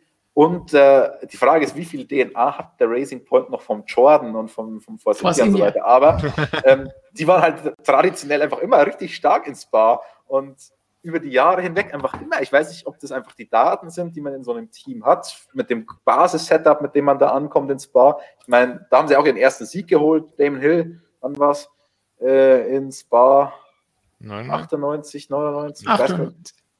98. Ähm, da haben sie eine, eine Pole Position geholt, hätten ähm, das Rennen auch gewinnen können damals, wenn der Kimi nicht so überholt hätte, wie er überholt hat. Ähm, also irgendwie scheint ihm die Strecke richtig zu liegen. Da bin ich gespannt, was die da, was sie da noch an, am kommenden Wochenende rausholen werden. Freue ich mich schon. Aber es ist eigentlich schon geil, dass man jetzt mittlerweile sagen muss, ja, der arme Vettel, der muss ja auch eine Ferrari fahren, das ist ja unfair. so weit sind wir jetzt schon gekommen. Es ist so wie eine Balance of Performance. Ja, der ist zu gut, der kriegt einen Ferrari. Was ist denn eigentlich aus den Gerüchten geworden, dass, ähm, dass sich Vettel und Ferrari noch während der Saison trennen könnten, nachdem wir jetzt einen Kalender haben und uns ein bisschen abschätzen könnten, wann es denn soweit sein könnte? Ähm, auch dazu wurden die Beteiligten befragt und haben das klar dementiert. Also nein. Ähm, wenn man sich das auch wieder vor Augen führt, was da, was das für Konsequenzen hätte, muss man auch sagen, es würde keinen Sinn machen. Weil mhm. wenn Vettel sagen würde, er würde gehen, würde auf sehr, sehr viel Geld verzichten. Wenn Ferrari ihn rausschmeißen würde, müssten sie sehr, sehr viel Geld bezahlen, ohne dass sie irgendeine Gegenleistung hätten. Also da müssen sie schauen, wer fährt dafür. Das würde dann vielleicht, also wenn dann der Sainz schon früher dahin kommt, da bräuchte ja McLaren auch einen Ersatz. Würde dann der Ricardo früher dahin gehen, dann müsste der Alonso früher zu Renault gehen, dann müsste auch bezahlt werden, was auch immer. Also ich kann es mir nicht vorstellen. Noch dazu bei den in der aktuellen Situation wenn es jetzt vielleicht so gewesen wäre, äh, eine ganz normale Situation mit einer langen Sommerpause, wo sich viel tun kann, dann vielleicht, aber so sehe ich hm. das einfach nicht, dass es passiert.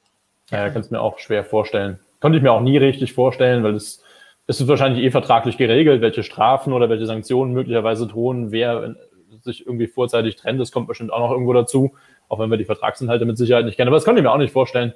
Ähm, aber ähm, ich kann mir ja vieles nicht vorstellen. Von daher bleiben wir mal gespannt um den ja, ja, herum gab es eigentlich im, Motoren, im modernen Motorsport. Also ich kann mich nicht erinnern, dass da jemals irgendwie eine große Partnerschaft, wie es jetzt Vettel Ferrari ist, dass die während der Saison mal zu Ende gegangen ist. Also Quia Toro Rosso. das war auch äh, legendäre Partnerschaft. immer. Übrigens, eine der, der finde ich, kuriosesten Geschichten, die diesen ganzen Auswuchs von Power Unit Komponenten so wunderschön äh, aufzeigt, als, also ich hoffe, ich kriege das jetzt noch einigermaßen richtig hin, aber das fand ich so kurios damals als Quiert dann gegangen wurde und dann wieder kurz gekommen ist, weil der Gasly sein Finale in der Superformula gefahren ist oder ah, ja. fahren wollte, mhm. dann aber nicht fahren konnte dort, weil das, weil das Wetter so grauenhaft war. Deswegen war der Gasly dann nicht in den USA, sondern in Japan, weil er das Finale da fahren wollte, sich den Meistertitel holen wollte, konnte den aber nicht holen, weil das Wetter eben so schlecht war. Trotzdem saß er da fest. Der Quiert kam dann wieder kurz zurück in die Formel 1 hat aber nicht sein ursprüngliches Auto bekommen, das er zu Beginn der Saison gefahren ist, sondern das vom Teamkollegen. Wieso macht das überhaupt einen Unterschied? Weil die, weil die Motorkomponenten, die er dann im Einsatz hatten, nicht die waren, die er zuvor im alten Auto hatte, sondern die, die der Teamkollege hatte. Und dann hat er auch noch eine Strafe bekommen in dem Rennen, weil, äh, weil Motorkomponenten eingesetzt wurden auf dem Auto von seinem Teamkollegen, das er jetzt zugeordnet bekommen hat für dieses Comeback. Also das war so kurios, das Ganze, das fand ich wirklich schon wieder Spaß. Tja. Damit ja, jetzt die, die, erste Frage im Stream hätten wir jetzt auch beantwortet, damit würde ich sagen. Genau. Dann gehen wir jetzt einfach mal weiter zu den nächsten Fragen, die ihr uns gestellt habt. Zum Beispiel von Jan, wie wäre es, wenn in der F1 auch 1 zu 1 Kundenautos gibt? Das ist etwas, was wir ganz am Anfang ja eh schon mal angesprochen haben. Wieso, wieso eigentlich konjunktiv? Der Racing Point ist doch da.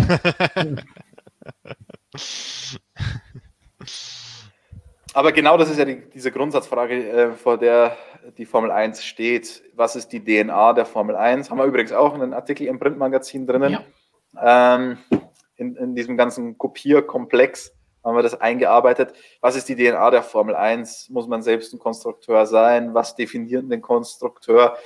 Wie soll es ausschauen? Letztendlich ist es halt mit Kundenautos so, du wirst mit den Kundenautos nie gewinnen, weil derjenige, der das Auto liefert, dir immer einen Schritt voraus ist. Immer. Der wird dir nie eins zu eins das gleiche Material dann geben, der wird immer eine Ausbaustufe davor sein und so. Und deswegen, ähm, manche sagen, es wäre optimal, wenn du vier konkurrenzfähige Hersteller hättest und jeder davon hat mindestens einen Kundenteam, dann hättest du vier, die gegeneinander fahren können. Dann, aber also in der MotoGP haben wir so ein ähnliches System, oder? Wenn, wenn ich das so richtig verstehe. Ja, ich glaube, dass das mehr oder weniger hier gemeint ist. Also in der MotoGP haben wir so, wir haben jetzt sechs Hersteller, äh, von denen haben vier Kundenteams, Honda, Yamaha, Ducati und KTM. Äh, Aprilia und Suzuki noch keine, wobei es bei Suzuki 2022 vielleicht soweit sein könnte. Ähm, also das ist noch ein bisschen in der Schwebe. Und da ist es so, dass mittlerweile eigentlich die Kundenteams im Fall von Yamaha, im Fall von Ducati, im Fall von KTM und im Fall von Honda mit dem einen Motorrad von Kel Crutchlow. Eigentlich mehr oder weniger bis teilweise das exakt gleiche Material bekommen wie die, die Werksteams. Also zum Beispiel bei KTM hat man das so gelöst, man sagt, wir beginnen alle vier Motorräder in der gleichen Konfiguration und wenn es dann während der Saison irgendein neues Bauteil gibt, irgendein Update, dann, das steht jetzt beispielsweise eben nur einmal zur Verfügung oder zweimal, dann bekommt das der beste Fahrer. Und das ist völlig egal, ob der im Werksteam fährt oder ob der im Kundenteam von Deck 3 fährt. Und äh, in den letzten Jahren hat sich immer mehr in diese Richtung entwickelt, dass eben auch die Kundenteams exakt das gleiche Material bekommen, äh, sehr viel Unterstützung vom Werk bekommen und wir sehen es äh, jetzt in, in Spielberg, zweites Rennen gewonnen von Miguel Oliveira im Kundenteam bei Deck 3. Fabio Quattaro hat die ersten zwei Rennen gewonnen, äh, gewonnen auf der Petronas Yamaha, auch Kundenteam. Also in diesem Jahr gab es bisher mehr Siege durch Kundenteams als durch Werkteams in der MotoGP. Und äh, das sagt schon einiges auch über, die, über das System da aus. Ja. Aber ja. wie es der Christian angesprochen hat, natürlich bringt das Ganze nur was, wenn man Hersteller hat, die eng beisammen liegen. Also wenn man jetzt Mercedes hat, das vorne wegfährt und dann hat man noch einen deckungsgleichen Mercedes, der dann auf 3 und 4 fährt, dann ist es natürlich eine Katastrophe. Aber wenn man Hersteller hat, die eng beisammen lieben, dann würde ich da jetzt eigentlich nichts Schlechtes dran sehen, muss ich sagen. Und genau das ist die aktuelle Vollkatastrophe für Renault, für McLaren, für Williams und wen auch immer. Das, deswegen sind die ja so auf, die, auf der Palme, aufgrund dieser ganzen Mercedes Racing Point Konstellation. Racing Point gibt einen verhältnismäßig sehr geringen Betrag aus für das Engagement in der Formel 1 derzeit, ist aber viel konkurrenzfähiger als Renault. Und Renault ist ein Werksteam und gibt exorbitant viel Geld aus. Und die geben so viel Geld aus, weil sie alles selbst machen. Und der andere kauft sich billig zu, spart sich größtenteils die eigene Entwicklung und fährt damit äh, besser mit dieser Methode. Und Jetzt kannst du natürlich sagen, das ist natürlich Management-Skill und so weiter und du hast das geschickt gemacht, welche Teile du kaufst, wo du die Zeit selbst investierst. Aber irgendwann kommst du, finde ich, auch so in politische Gefilde mit rein, dass du, ich meine, wir brauchen nur mal Red Bull anschauen, als die keinen Motor bekommen haben. Dann sind die Betteln gegangen, wo sie einen Motor kriegen. Dann hat Mercedes gesagt, nö, ihr kriegt keinen Motor von uns, weil sie dann zu große Konkurrenz sind. Und wenn du so eine Kundensituation hast und der Hersteller sich den Kunden aussuchen kann oder nicht, dann finde ich, wird es teilweise hochpolitisch und die Formel 1 ist eh schon so hochpolitisch.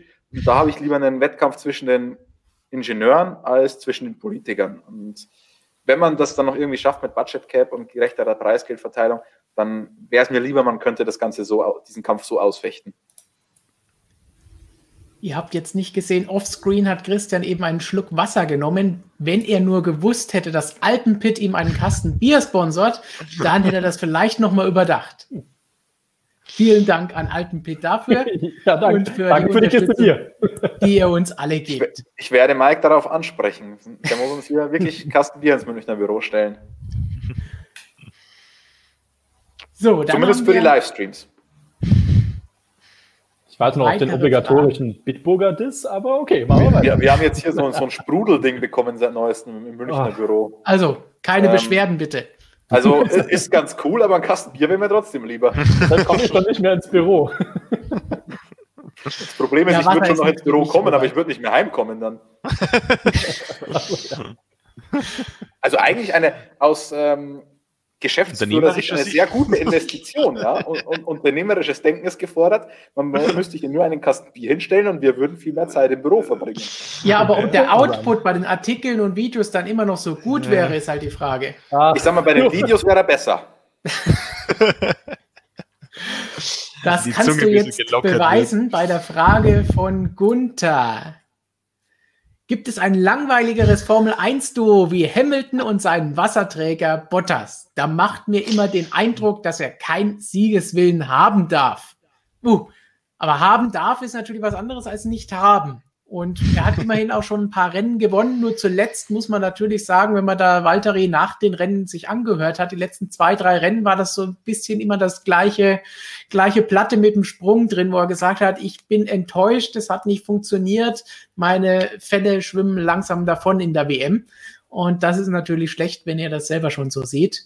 Jetzt wissen wir zumindest, da dass sie noch immer drauf berufen, gesagt, man weiß nicht, wie lang die Saison ist. Das heißt, vielleicht haben wir noch viele Rennen, wo ich aufholen kann. Aber jetzt sieht es natürlich schwierig in dieser Hinsicht aus.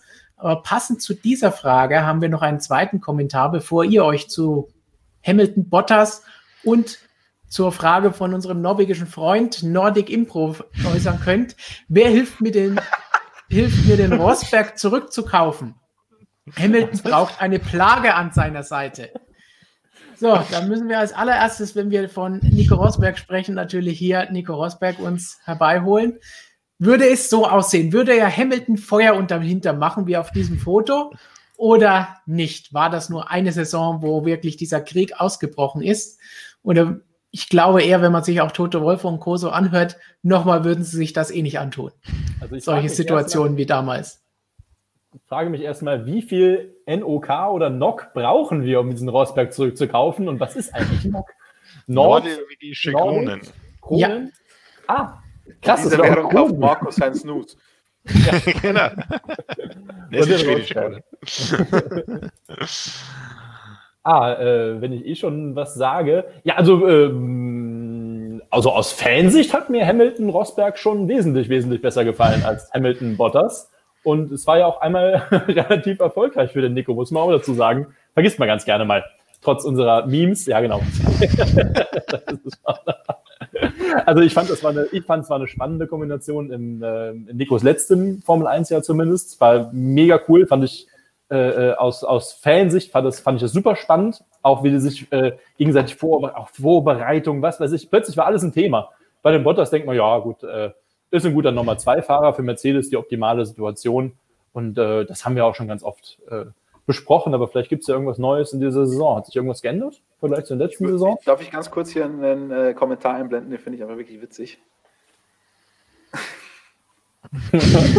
Puh, das ist natürlich für alle Audiozuhörer, denn es gibt natürlich das Ganze hinterher auch als Podcast, überall wo es Podcasts mhm. gibt. Stefan sagt, Bottas hat nie absichtlich gewonnen, er hat nur den zweiten Platz verfehlt.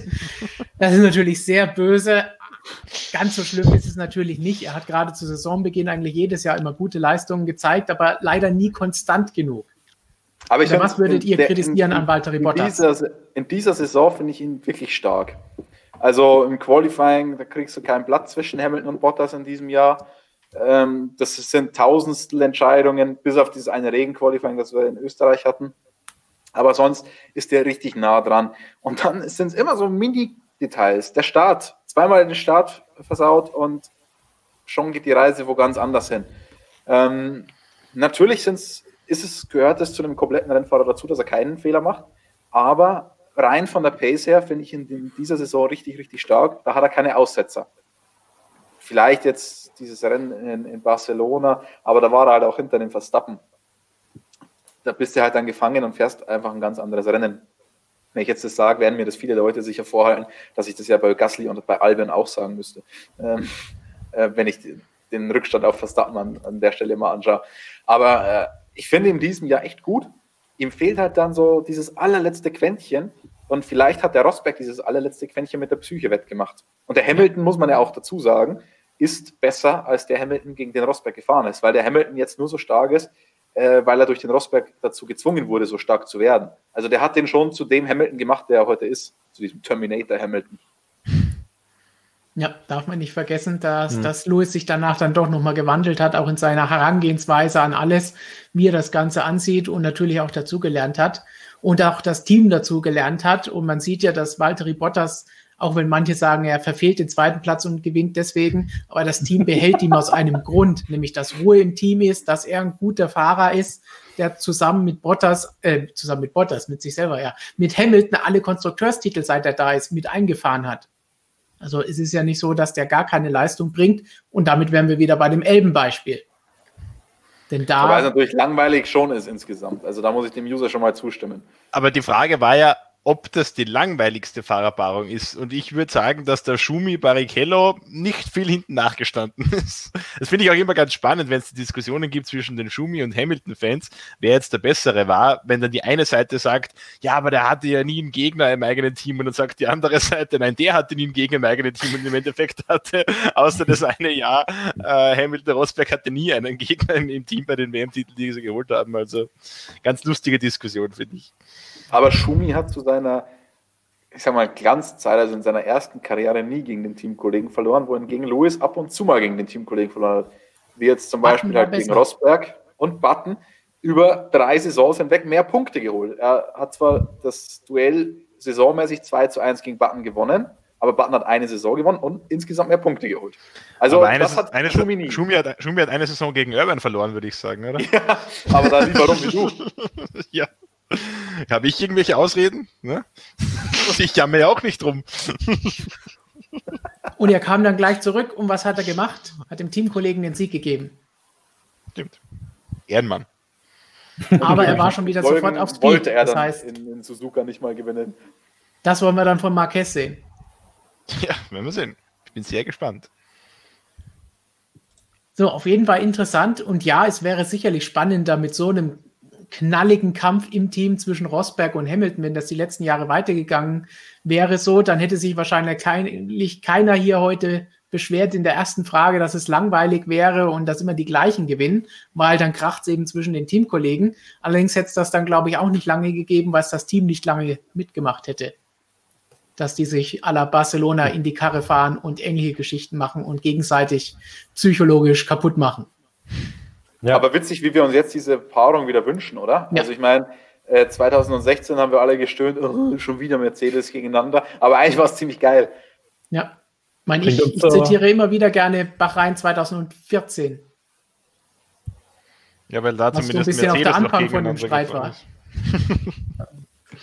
Bringt uns wieder zurück zum Anfang. Man kann es einfach nicht jedem recht machen. Ne? Entweder ja. ist dann das Teamwell langweilig, dann ist das Teamwell gut, aber es sind nur die, die gewinnen können macht halt den Sportler aus, dass man darüber diskutiert. Ähm, aber äh, nochmal, also Hamilton Rosberg im Vergleich zu Hamilton Bottas, eieiei, das ist schon eine Welt. Also, ja.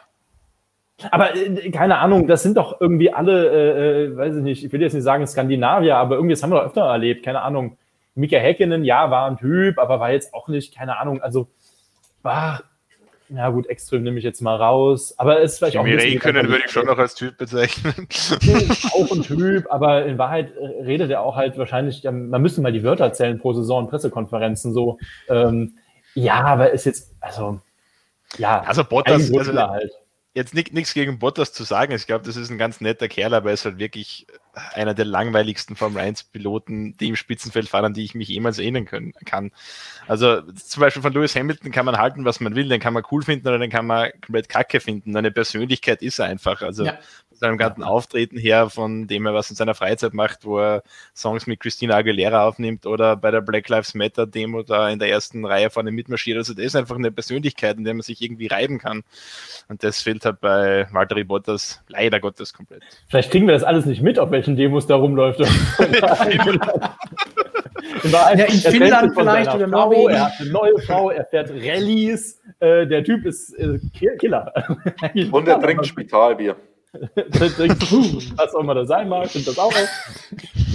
Aber passend dazu haben wir auch eine Frage, was Markus eben angesprochen hat. Music and More hat vor allem gefragt, habt ihr das Music-Video Lied von Christina Aguilera und Lewis Hamilton gesehen? Was macht ihr als nächstes? PGA-Tour gewinnen und dann noch einen Oscar für die Hauptrolle in Rush 2. Hamilton spielt Bottas. Nein, ich finde es immer wieder schockierend, wenn solche Menschen wie Lewis Hamilton, die ja schon ein außergewöhnliches Talent besitzen, eben das Rennfahren, dann auch noch was anderes gut können, so wie singen oder Musikinstrumente spielen. Und dann denke ich mir so, warum kann eigentlich ich gar nichts im Vergleich zu diesem Menschen? Berechtigte Frage, Markus. Designst du nicht deine eigene Fashion Line? Äh, noch nicht. ich sag mal, wenn ich jetzt eine Kappe designen würde, würde es wahrscheinlich keiner für 50 Flocken kaufen. Das ist mein Problem. Oh. Aber Markus ist ein überragender Radfahrer, ein überragender Badminton. Ja, habe ich jetzt eben bewiesen, also ein, wie gut ein, ich ein, bin ein am Rad. toller Sportler. er.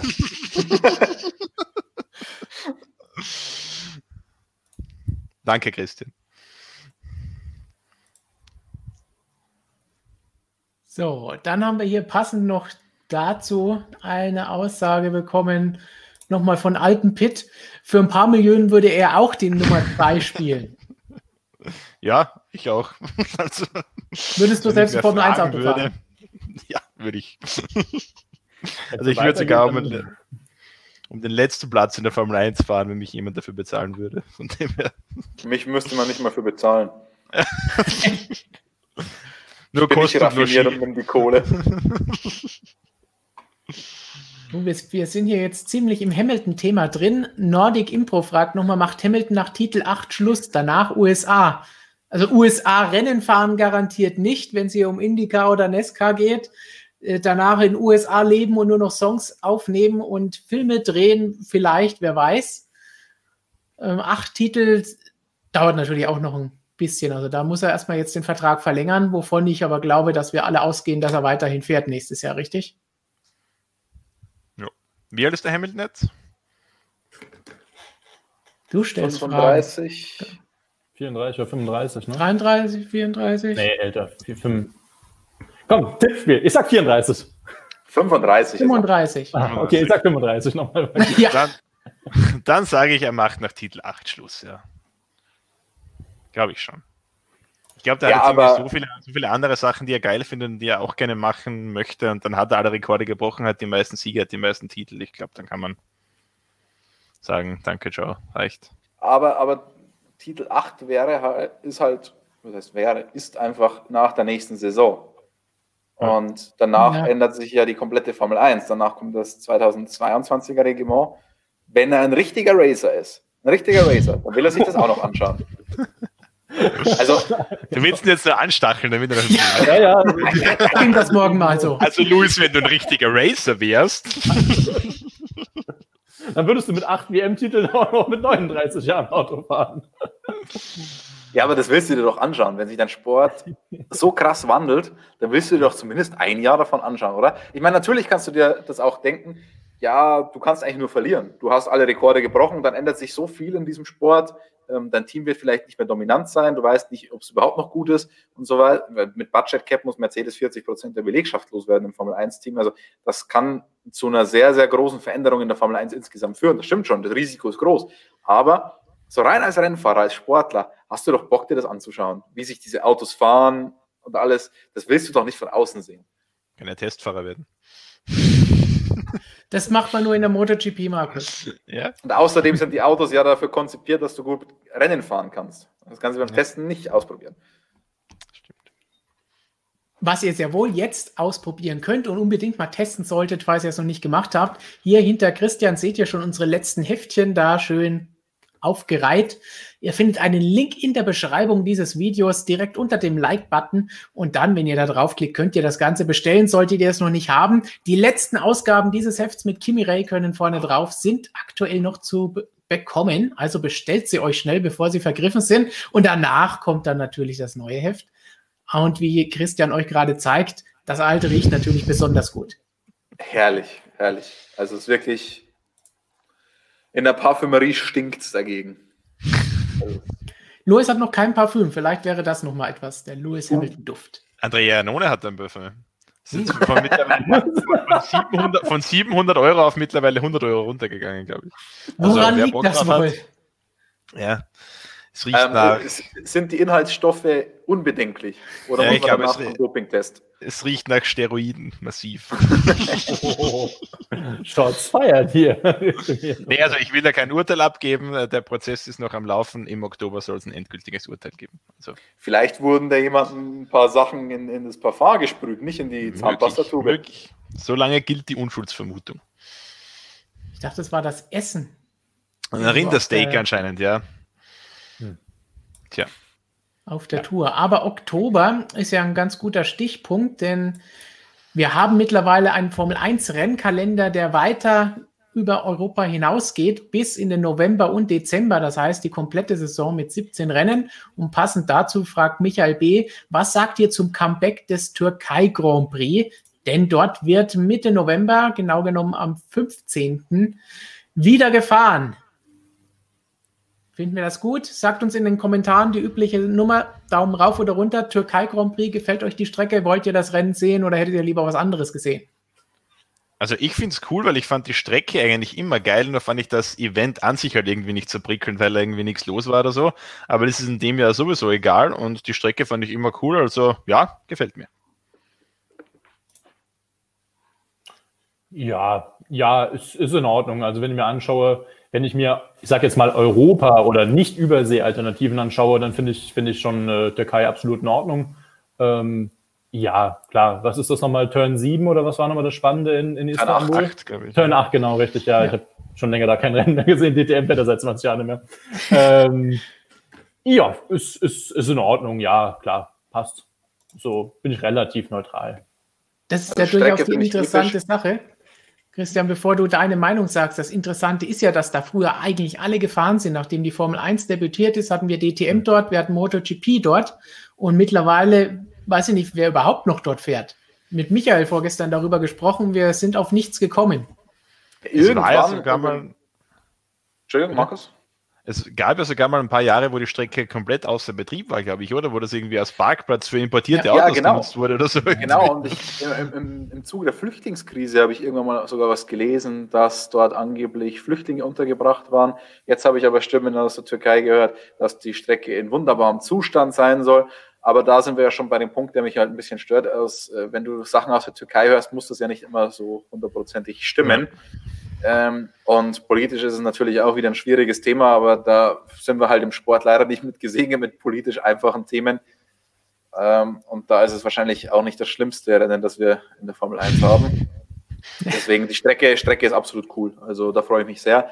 Äh, die G-Kräfte werden enorm. Der ein oder andere fürchtet schon um die Pirelli-Reifen. Also da glaube ich, wird uns echt was, was Cooles erwarten und generell so One-Off-Comebacks, wo man schon lange nicht mehr war, wo man wenig Daten hat, verhältnismäßig. Also finde ich immer cool. Und da haben wir ja dieses Jahr einige. Das ist ja das Schöne bei den nächsten Rennen. Wenn wir jetzt über Spa und Monza hinaus sind, bei den Rennen, die wir immer haben, kommen ja einige neue Strecken oder eben Rückkehrer. Und da wird es durchaus interessant, Portimao. wie das Ganze aussieht. Ich sehe jetzt hier im Chat, äh, hier mal ein paar viele nach unten, aber ansonsten sieht es recht ausgeglichen aus, nach oben und nach unten, was Türkei angeht. Also ehrlich, Türkei finde ich gut, sagt Alpenpit. Türkei, Strecke geil, Regierung mm, mm, mm, von Knochenkonter. also die gemischte Meinung zum Türkei Grand Prix, aber lassen wir uns doch einfach mal überraschen, wie das Ganze aussieht und wie die Strecke, in welchem Zustand sie ist, nachdem wir nicht wirklich wissen, was da jetzt genau die letzten Jahre gefahren ist oder sonst so passiert ist. Aber dazu muss man sagen, die vier geht dann davor hin, schaut sich ja. das Ganze nochmal an, nimmt die Strecke ab ähm, normalerweise macht das der Renndirektor Michael Masi, war ja jetzt auch schon vor einiger Zeit in Imola und hat sich das Ganze angeschaut. Die Strecken müssen ja auch zertifiziert werden, wenn sie Grade One sind und so weiter. Also das heißt, es kann nicht komplett verwahrlost sein. Also wenn die Formel 1 ankommt, wird keine bösen Überraschungen geben im Normalfall. Also es wird nicht aussehen wie beim Balatonring, da erinnere ich mich noch an die geilen Fotos, die wir damals hatten hier von irgendwelchen Wiesen und nicht wirklich was anderes. Das ist eine Müllhalde mittlerweile, der Balatonring. Also wird Jetzt sah vorher schon nicht viel anders aus. Ja. Von den Bildern, die ich kenne. Jetzt ist es also offiziell eine Müllhalde. Ja. entsteht. ist tatsächlich so, ja. Aber passend von Vogel, bin zwar kein MotoGP-Fan, höre doch aber den Markus immer wieder gerne zu. Wer Markus noch mehr zuhören will, Markus, wir haben mittlerweile auch einen reinen MotoGP oder Motorradkanal hier auf YouTube für Motorsportmagazin Motorrad. So Was macht ihr da so Spannendes? Ja, das könnt ihr euch natürlich alles ansehen. Also wie gesagt, Motorsportmagazin Motorrad, Schwesterkanal von dem Kanal hier, wo ihr gerade den Livestream seht. Er ist auch verlinkt auf der Seite, könnt ihr ganz leicht finden oder sonst einfach oben bei der Suche eingeben, Motorsportmagazin Motorrad. Da findet ihr von Kollegen Höller und von mir nach jedem MotoGP-Wochenende eine, eine, große Analyse, wo wir das ganze Wochenende aufarbeiten in einem Video. Dazu noch einiges extra. Vor kurzem ein schönes Interview von Michael mit äh, Stefan Bradl in seiner Rolle als Honda-Testfahrer, wo er ganz ausführlich äh, darüber spricht, wie der ganze Job abläuft, wie Marc Marquez so tickt. Äh, sehr interessantes Video-Interview auch. Jetzt in den nächsten Tagen, irgendwann mal, ich glaube Anfang nächster Woche wird das online ja. gehen. Äh, Michael und dann noch unser Riding Coach Horst Gref und ich zusammen arbeiten wir so das erste Saisondrittel, kann man sagen, äh, ganz ausführlich auf. Ich glaube, eine knappe Stunde haben wir da geplappert über alles Mögliche, was so passiert ist. Also da kommt einiges an Content auf euch zu. Also wenn ihr Bock auf Motorradvideos habt, dann auch dort natürlich den schönen YouTube-Triathlon, Daumen hoch, liken, äh, die Glocke abonnieren und die, die Glocke anklicken und natürlich auch den Channel abonnieren, die Glocke abonnieren. Genau, die. Genau.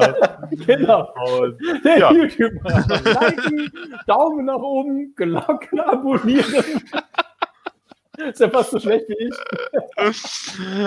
Ich notiere mir das jetzt irgendwo und gebe es mir da so neben die Webcam. Da ist parat. Liken. Aber trotzdem danke, Vogel, dass du mir gerne zuhörst, auch wenn ich manchmal einen Scheiß rede, wenn es da um, um den YouTube-Triathlon geht.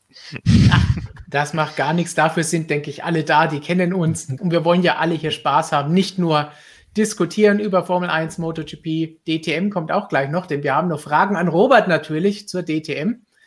Aber wir haben jetzt auch noch eine Frage. Und was ist eigentlich mit dem Sarajevo EPRI? Das, das, äh, dieses Thema lässt mich nicht mehr schlafen, Robert. Ich bin dran, ich bin dran. Während Robert das noch nachrecherchiert und ein paar Anrufe tätigt, können wir die Frage von Fnot noch beantworten. Da, da streifen wir ab in die Formel 2. Was haltet ihr von Fahrern wie Mahaver Raganut? Ich wusste, dass das passiert. Unsere Formel 2-Legende. Sagen wir einfach die Formel 2-Legende, dann weiß eigentlich jeder, wer gemeint ist. MR. Ja, es ist schwierig. Also, ähm, ich, für die Formel 1 hat ein super Lizenzsystem. Du musst Punkte sammeln, um da fahren zu dürfen. Und natürlich brauchst du auch gewisse ähm, Lizenzen, um in anderen Rennserien anzutreten. Aber äh, das sind halt einfach internationale Rennlizenzen, ganz normal. Und da brauchst du nichts Gesondertes mehr für die Formel 2, soweit ich weiß. Und da sollte man vielleicht schon mal drüber nachdenken, ob da ein, ein solcher Herr fahren darf. Ich meine, natürlich ist es ein schwieriges Umfeld. Die Teams müssen schauen, damit sie ihre Cockpits verkaufen ähm, können irgendwie. Aber irgendwo muss man dem Ganzen schon auch einen Riegel vorschieben. Und Herr Raghunathan hat in der Vergangenheit gezeigt, dass er einfach nicht in der Lage ist, so ein Formel-2-Auto gefahrenfrei zu bewegen. Und deswegen hätte man ihn gar nicht in so ein Ding setzen dürfen. Ich meine, wer es schafft, in einem Rennen, ich glaube, 15 Strafpunkte oder so zu sammeln, in einem Rennen alleine so viele Strafpunkte, dass du ein Rennen gesperrt bist. Äh, also Irgendwo ist die Grenze erreicht. Gab es da nicht auch die legendäre Szene, wo er nicht wusste, wie er den Rückwärtsgang einlegt oder so irgendwie? Ja, wobei man sagen muss, so Rückwärtsgang einlegen in den, in dem modernen Rennauto ist ja generell nicht immer so einfach. Also das ist ich weiß jetzt nicht genau, wie es in der Formel 2 ist, um ehrlich zu sein, aber im Formel 1 Auto ist es ja auch mehr. Da musst du ja den und den und den Knopf drücken und dann da an dem Hebelchen ziehen und so weiter. Also es ist, ist jetzt nicht so einfach wie bei F1 2020, wo ich dann einfach nur einmal zurückziehe und dann bin ich im Rückwärtsgang. Ähm, es geht halt von Auto zu Auto unterschiedlich. Da will ich ihm, da will ich ihm nichts vorwerfen. Ich bin halt der Fanboy. Aber ich meine, unterhaltungstechnisch war Herr Ragunatana schon, schon große Klasse. Also, ja, aber ich meine, ganz ehrlich, da sind wir in der Formel 2 und da kannst du dich dann auch mal über den sportlichen Wert fragen. Zum einen ist es für so eine Serie gut und zum anderen auch für alle, die da mitfahren, äh, es, ist, es ist ja auch ein Sicherheitsthema. Und der hatte, der ist, konnte damit einfach nicht umgehen. Einer, der hoffentlich sehr viel besser damit umgeht, auch wenn er sich hin und wieder mal dreht, ist Sebastian Vettel. Nico fragt hier nochmal, ihr sollt please uns nochmal Input zu Sepp Vettel geben. Wenn der Stream vorbei ist, einfach nochmal zurück zurückspulen oder von Anfang an alles anschauen, wer jetzt später dazugekommen ist. Wir haben vorhin schon über Vettel geredet, denn angeblich soll es ja im Rahmen des Belgien Grand Prix am Wochenende verkündet werden, wo er nächstes Jahr fährt. Wir haben gesagt, hm, mal schauen, ob das denn wirklich der Fall ist und auch gesagt, eigentlich für Vettel macht das keinen Sinn, aber einfach mal reinhören, was wir da alles erzählt haben. Und jetzt würde ich sagen, geben wir doch Robert mal was zu reden, damit wir zur heißgeliebten DTM kommen. Denn Racing is great, hat gesagt. Was sagt ihr dazu, dass Gerhard Berger ab nächstem Jahr ein GT3-Feld aufbauen will als Ersatz für die DTM? Sagt ihr, das ist gut oder sagt ihr lieber dann ganz lassen? Weil es schon einige GT3-Serien gibt, wie zum Beispiel ADAC GT Masters, GT World und das von Gerhard Berger einfach nur ein verzweifelter Versuch ist, den Untergang der DTM hinauszuzögern. Wir haben aber noch eine zweite DTM-Frage und zwar von Jan vorhin gestellt, was hätte die DTM in den letzten Jahren anders machen sollen, um jetzt nicht im Sterbebett zu liegen? Das ist noch ein bisschen dramatischer formuliert, Robert. Ähm, nö, nö, nö, dann fange ich mal mit der zweiten Frage ein, weil da kann ich wahrscheinlich ein bisschen mehr sogar zu sagen, als rumzuspekulieren. Was hätte die DTM anders machen sollen? Man hätte früher umsteigen müssen auf den äh, Vierzylinder Turbo, um dann auch früher die ähm, ja, Elektrifizierung einzuleiten. Nicht erst 2025, wie letztes Jahr rauskam, ähm, eigentlich hätte der Vierzylinder-Turbo ja schon viel früher kommen sollen. Der sollte mal ursprünglich 2015 kommen, also vier Jahre vorher. Wurde tatsächlich, das kann man so sagen, von Mercedes verhindert. Da gab es unterschiedliche Gründe. Die wollten den nicht haben, dann sind sie später ausgestiegen. Wir sagen so bei uns in der Szene, wenn das alles etwas früher gekommen wäre, das hatte ich ja auch äh, ganz eingangs schon mal angesprochen, dann wären wir vielleicht jetzt nicht in der Situation, in der wir sind, so dass ein Audi-Ausstieg oder das Ende des Engagements, je nachdem, wie man es formulieren möchte, dann eben auch den ja, vorzeitigen und schnellen Tod der Class One, die wir ja erst seit zwei Jahren haben, eingeleitet hat. Denn viel mehr Hersteller sind nicht mehr da. BMW ist inzwischen ja auch aus der DTM ausgestiegen. Das heißt, die DTM in ihrer jetzigen Form wird es definitiv nächstes Jahr nicht geben. Audi ist ausgestiegen, in der Konsequenz dann eben auch BMW gesagt, okay, kein Markenpokal geht, nicht immer raus. Ähm, von daher würde ich sagen, ja, ich glaube, wenn man sich vor fünf Jahren ungefähr einig, mehr einig geworden wäre, gesagt hätte, okay, wir bringen den Turbomotor schon viel früher, hätten vielleicht auch die Internationalisierung, äh, Japan, die Gespräche, ja, die gibt es schon viel, viel, viel länger, auch mit den USA. Dann hätte es jetzt vielleicht anders ausgesehen, Corona hin oder her. Ähm, ist nicht passiert, schade. Tja, jetzt hat man auch, auch mit die Konsequenz, klar. Ähm, da hat Corona übrigens gar nicht so viel mit zu tun. Ähm, auch äh, Audi ist nicht ausgestiegen, nur wegen Corona. Das ist schon alles viel, viel etwas länger her tatsächlich, diese, diese Gerüchte, wie sie inzwischen herausgestellt hat. Also, äh, ja, GT3, DTM, boah, das ist ein ganz, ganz schwieriges Thema. Da kann man jetzt wahrscheinlich drei Stunden drüber sprechen und kommt zu keinem Ergebnis.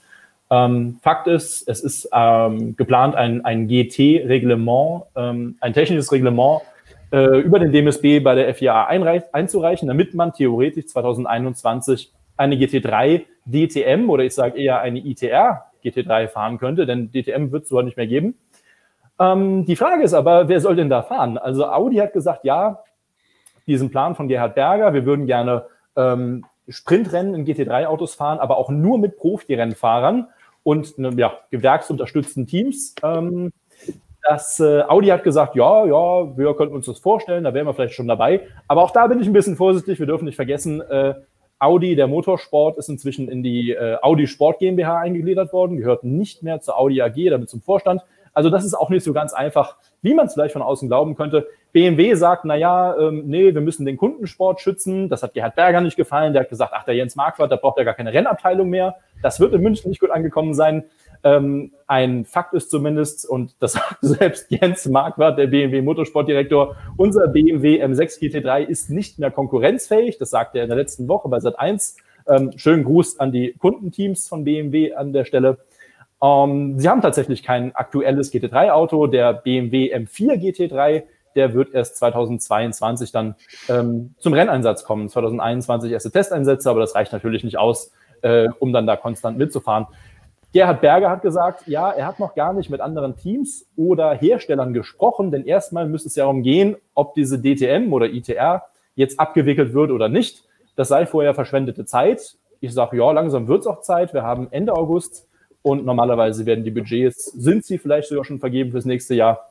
Ähm, auf jeden Fall eine schnelle Entscheidung muss jetzt her, hat Dieter Gass auch gefordert. Allerdings ist Dieter Gass auch Teil der ITR, genauso wie BMW und Gerhard Berger. Also ihr seht, man kann hier stundenlang um einen heißen Brei reden. Fakt ist, es ist ein riesengroßer Eiertanz auf ganz äh, unterem, ja, unterem Level, muss man leider so sagen. Der Motorsport steht, das ist meine persönliche Meinung, in Deutschland nicht gut dadurch. Man findet keine Einigung. Man überwirft sich noch mit dem ADAC GT Masters, respektive nicht das GT Masters, sondern mit dem ADAC direkt. Da sollte man sich gut überlegen in den aktuellen Zeiten. Also es ist, äh, es ist ein absoluter Eiertanz und man kann sich wirklich für alle, alle, alle Beteiligten, auch Fans und auch potenzielle Teams nur wünschen, dass man jetzt sehr, sehr schnell eine Lösung findet, in welche Richtung die auch weitergeht. Das heißt nicht, dass ich möchte, dass es die DTM nicht mehr gibt. Das ist eine wunderbare Plattform, war in der Vergangenheit unglaublich wichtig mit Serien wie der Formel 3, äh, wie dem Porsche Carrera Cup, wie dem Lupo Cup und was weiß ich alles, was da für Fahrer hergekommen sind. Ähm, große, wichtige Rennserie für Deutschland, auch den Motorsport. Ganz so sieht's auch nicht mehr aus. Also eine Formel 3 gibt's nicht mehr, ein Porsche Carrera Cup, der ist abgewandert zum ADAC GT Masters. Ähm, ob man den zurückbekommt, weiß ich nicht. Also es ist schwierig. Dieter Gast hat neulich gesagt, oder jetzt das Wochenende haben wir mit ihm gesprochen, er sagte, wenn es keine DTM mehr in Deutschland gibt, dann gibt es keinen professionellen Motorsport mehr in Deutschland. Ja, da könnte ich jetzt auch noch eine Stunde drüber philosophieren, aber ja, das ist im Prinzip äh, der Stand aktuell, der zumindest mir oder uns bekannt ist. Und ähm, hoffen wir mal, dass im September, dass man sich einigen kann, die ITR. Du hast da auch einen sehr treffenden und sehr guten Kommentar geschrieben, könnt ihr auf unserer Webseite nachlesen, sowie auch noch viele weitere Hintergrundgeschichten zu diesem Thema, auch in unserer neuen Ausgabe des Magazins zu finden. Was ich immer wieder interessant finde, während wir hier über die Zukunft der DTM diskutieren, kommen doch immer wieder Fragen wie diese. Was passiert mit der DTM Trophy? Ähm, was ist so faszinierend an dieser DTM-Trophy, dass so oft nach dieser Serie Fragen gestellt werden, Robert? Also nicht ich. ich glaube, ich kann du bitte den Kommentar ausblenden erstmal, Stefan? Aber wegen der DTM-Trophy oder wegen dem Logo? Nee, wegen des Logos. okay. No hate an die DTM-Trophy. Ähm, ich glaube tatsächlich, das liegt ähm, auf, auf unserer YouTube-Plattform, auf der wir jetzt gerade uns unterhalten. Ich glaube, ein großer Teil davon ist auf äh, tatsächlich Felix von der Laden zurückzuführen. Ein äh, riesengroßer YouTuber ist äh, ja Nachwuchsrennfahrer, fährt seit dieser Saison ja in der DTM Trophy, vorher in der ADAC GT4 Germany gefahren. Der hat eine riesengroße Reichweite, eine große, äh, ähm, ja, eine große äh, Fangemeinschaft und die Leute interessieren sich dafür. Und äh, das ist eigentlich eine wunderbare Sache, muss man sagen. Ich habe mir die Ergebnisse ein bisschen angeschaut, äh, tatsächlich nicht ganz genau. Habe ihn immer mal wie so im Mittelfeld gesehen, auf P9, P10 rum, was weiß ich. So, ja, im Mittelfeld würde ich sagen. Nicht schlecht, auch nicht herausragend. Aber äh, wir sehen, wenn Menschen, völlig egal, was sie machen, wenn sie eine große Fan oder eine große Gefolgschaft haben, dann interessieren sich die Leute auch für den Sport drumherum. So, und das ist grundsätzlich, halte ich das erstmal für sehr, sehr gut für unseren Motorsport. Da müssen wir eigentlich nur dankbar sein, dass so Menschen, die dann auch noch äh, mehr oder weniger konkurrenzfähig sind und nicht hin, hinterherfahren, und das macht er tatsächlich nicht, dann interessieren sie sich auch für den, für den Sport drumherum. Jemand, der Felix von der Laden folgt, der wird dann der DTM-Trophy folgen, der wird dann auch mal über die DTM stolpern mit Sicherheit. Also das ist nicht so fair. Das finde ich gut, bin ich ein Fan von. Ansonsten habe ich auch noch keinen Grund gesehen, warum man sich für die DTM-Trophy tatsächlich äh, interessieren sollte. Denn äh, sie ist neu. Es ist eine GT4-Serie. Äh, sie darf ja nicht GT4 heißen, denn das äh, liegt ja alles bei Herrn Ratel die Namensrechte, deswegen auch der Streit mit der ADAC GT4 Germany. Aber die DTM-Trophy, die halt effektiv GT4 Autos einsetzt, die muss ich jetzt erstmal beweisen und ich bin sehr gespannt, auf was für einer Plattform im nächsten Jahr. Gut, dann Markus, haben wir für dich doch noch eine Frage von S-Max. Max? Max. Was verändert sich für KTM, da sie jetzt die Concessions verlieren? Vielleicht ganz kurz erklären, was Concessions sind, denn das werden wir in der nächsten Frage noch brauchen. Okay, dann erkläre ich es mal ein bisschen ausführlicher. Also Concessions sind Zugeständnisse äh, im Grunde genommen, die neue Hersteller oder Hersteller, die in den letzten Jahren erfolglos waren, erhalten. Diese Zugeständnisse gibt es mehrere Punkte. Einer ist, äh, man hat ein freies Testkontingent, also man kann auch mit den Einsatzfahrern so viel testen, wie man möchte. Äh, man bekommt mehr Motoren äh, man, darf, man darf normalerweise jetzt aktuell nicht, weil Corona spezielles Reglement, aber normalerweise auch mehr Aero-Updates bringen und so weiter. Das alles wird durch die Concessions geregelt. Die Concessions verliert man aber, wenn man sechs Concession-Punkte gesammelt hat. Da gibt's für, einen, für einen Sieg gibt's drei Punkte, für einen zweiten Platz gibt's zwei Punkte, für einen dritten Platz gibt's einen Punkt. KTM hat jetzt in dieser Saison mit Brad Binder in Brünn die ersten drei Concession-Punkte gesammelt und jetzt in Spielberg im zweiten Rennen mit Oliveira und Paul Espargaro nochmal vier Punkte. Jetzt hat man sieben Punkte, sechs dürfen es maximal sein, somit Concessions weg. Also, es passiert dann sofort, also KTM darf ab jetzt dann auch nicht mehr äh, irgendwo testen, wie es ihnen passt mit den Einsatzfahrern. Und alles andere gilt dann eben ab nächster Saison, also die gleiche Anzahl der Motoren und so weiter. Ähm, ja, das verändert sich jetzt aktuell für KTM eigentlich nur quasi die Testfahrten und dann ab nächster Saison äh, greift dann auch die, die Sache mit den Motoren und würde auch, wenn es eine normale Saison wäre, die Sache mit den Aero-Updates wo man äh, dann auch beschränkt wäre, gelten. Aber jetzt eben, weil es äh, 2021 ein spezielles Reglement gibt im Zuge dieser Krise, äh, fällt das jetzt aktuell weg. Und somit haben wir nur noch dann nächstes Jahr einen Hersteller mit Concessions und das ist Aprilia. Die werden es aller Voraussicht nach wohl auch noch behalten, weil da ist man aktuell noch weit entfernt von einem Podium. So, dann wollen wir doch wie versprochen zur nächsten Frage von Kessemark kommen. Der hat gleich mehrere Dinge angesprochen, die wir der Reihe nach angehen können. Könntet ihr euch eine Formel 1 mit einem Concession-System vorstellen, ähnlich wie in der MotoGP? Markus hat es gerade eben erklärt. Danach ist die DTM neben der MotoGP die spannendste Rennserie in diesem Jahr. Eine Theorie, über die wir sprechen müssen. Und hat die Formel E das langweiligste Saisonende aller Zeiten hingelegt. Hm, da gehen die Mundwinkel bei Robert runter, aber genau. ich glaube, dass das Nicken sagt auch schon einiges, weil ich habe mir diese sechs Rennen da am Ende auch angetan und auch einen passenden Kommentar im neuen Heft geschrieben. Also fangen wir an. Concession. Christian, würdest du sowas gerne in der Formel 1 sehen? Ähm, es gibt sowas tatsächlich schon jetzt und zwar bei den Motorenherstellern. Ähm, wenn ein neuer kommen sollte, dürfte der zum Beispiel einen, eine Einheit mehr einsetzen, straffrei. Ähm, ich sage mal so, da weit und breit kein neuer Motorenhersteller in Sicht ist, ist das eher graue Theorie. Es wird das weiß aber, auch keiner, diese Regel weiß, das noch nie gegeben hat. genau. Also die wurde tatsächlich dann irgendwann mal eingeführt, als sich Honda echt sehr schwer getan hat, eine Zeit lang. Vor ein oder zwei Jahren wurde die mal ins Regiment aufgenommen, aber wie gesagt, es ist weit und breit kein neuer Motorenhersteller in Sicht. Deswegen ist die Regel da und ob diese Regel dann jemanden anlocken würde, sei auch mal dahingestellt.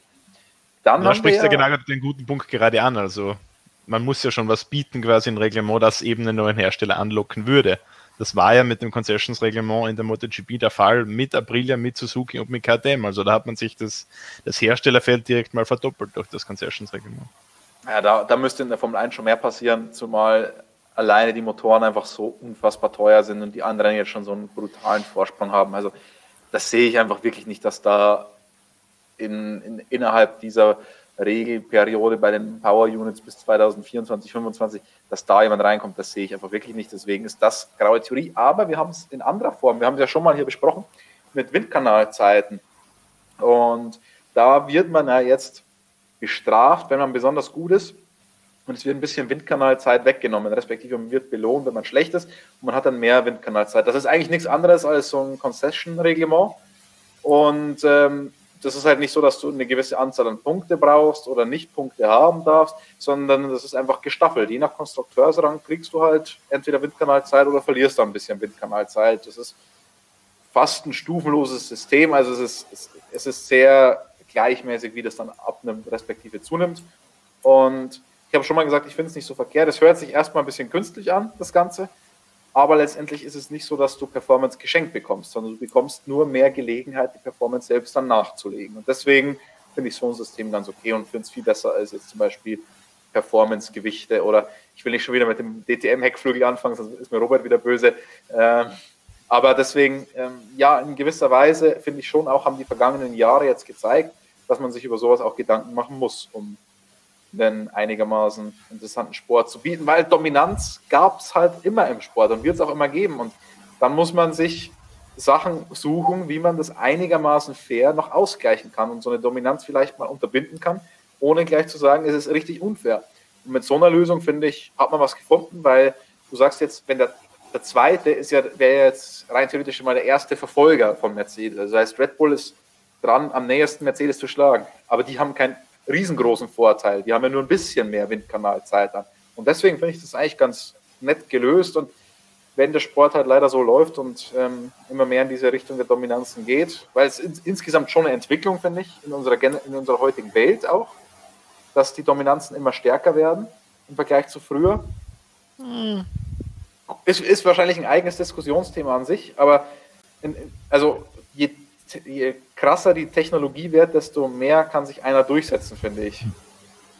Also, ja, also Nee, würde ich dir nicht recht geben, weil wenn ich mir anschaue, jetzt MotoGP, kann es dir passieren, dass du mit 20 Sekunden Rückstand äh, nicht mal mehr Punkte machst und vor 30, 40 Jahren äh, konnte es dir passieren, dass der, der Sieger eine Minute Vorsprung auf den Rest hatte. Also naja, würde ich so nee, allgemein na, nicht, äh, nicht gelten lassen. Das, das, so, das ist das wäre jetzt ein ganz falscher Schluss daraus. In der Formel 1 ist ja auch so. Die Formel 1 ist ja nicht weiter auseinander wie früher.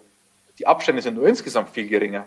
Und dadurch, dass du auf einem professionellen Level bist, ist es so, dass nichts mehr passiert, dass es keine Ausfälle mehr gibt, ähm, dass Mercedes keine Ausreißer nach unten mehr hat und so weiter. Wenn, die, wenn Mercedes zweieinhalb Sekunden oder drei Sekunden von Williams ist, dann ist das ja im Verhältnis zu früher nichts. Minardi war sechs, sieben Sekunden weg und da gab es noch ganz andere Teams. Nee, nee, so, so, so meine ich das nicht. Ich meine nur, dass es schwieriger ist, wenn einmal in, in dieser technologisch so ausgeklügelten Welt du einmal in Vor, so einen Vorsprung hast, ist es schwieriger, den einzuholen mhm. als früher, weil früher ja. gab es so, ähm, so, ein, so ein Silver Bullet oder ein Golden Bullet, wo du sagst, das ist es, das hast du, du erfindest was und dann bist du vorne. Das gibt es nicht mehr.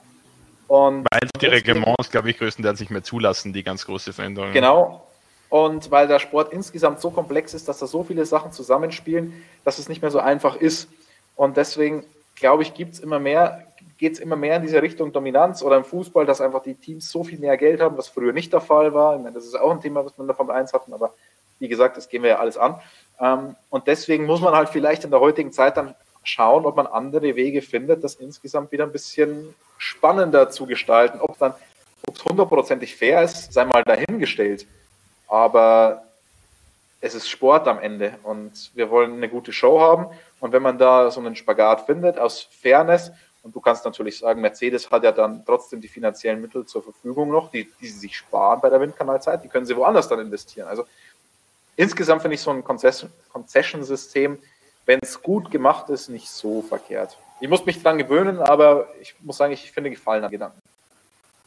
Wie du sagst, ich glaube, das ist was, wo man lange nochmal ausführlich drüber diskutieren kann und wo man auch wirklich, wie wir vorhin gesagt haben, gut überlegen muss, bevor man irgendetwas macht, damit es wirklich ein durchdachtes System ist.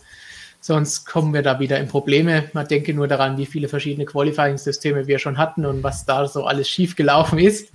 Sowas zum Thema, zum Thema Probleme bei Concession-Systemen möchte ich noch eins anmerken. Ich bin großer Fan von diesem Concession-System eigentlich, aber es hat auch einen gefährlichen Aspekt.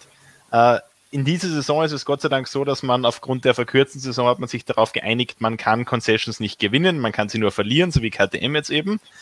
Denn sonst hätte es durchaus in dieser Saison passieren können, dass Honda Concessions gewinnt, weil jetzt hat man aktuell noch kein einziges Podium, mehr als ein Drittel der Saison ist rum. Also es hätte wirklich passieren können, dass Honda Concessions gewinnt und dann wäre es möglich gewesen, dass nächstes Jahr Marc Marquez und Repsol Honda, die sechs der letzten sieben WM-Titel gewonnen haben, dann auch noch diese Concessions haben. Also äh, es ist schon ein zweischneidiges Schwert. Ich meine, natürlich, das ist jetzt ein sehr außergewöhnlicher Fall, aber könnte passieren und wäre natürlich der, der Super-GAU, wenn man da um, wenn man da jetzt von Leistungsgleichheit und sowas reden. Aber genau diese Sachen sind es, wieso ein Reglement immer scheiße ist am Ende. Ja. Das, weil diese, diese ganze Geschichte mit Racing Point jetzt ist ja auch nur, weil, weil du so einen Spezialfall hast, dass ein Element, dass diese Bremsbelüftungen den Status ändern vom einen aufs andere Jahr und vom Non-Listed Part zum Listed Part werden und dann haben die das gekauft und setzen es dann ein. Das ist, das ist halt ein Reglement. Irgendeinen Spezialfall gibt es immer, der durchs Reglement nicht abgedeckt ist. Ja, das ist. Der bringt uns dann die Probleme. So, dann drehen wir uns jetzt wieder zurück zum Thema Sebastian Vettel. Angel Luis fragt, vielen Dank für den Superchat, schöne Grüße in die Schweiz. Weshalb sollte sich Vettel Verstappen antun wollen, wenn er zu Red Bull gehen würde? Keiner ist vom Speed her schneller als er.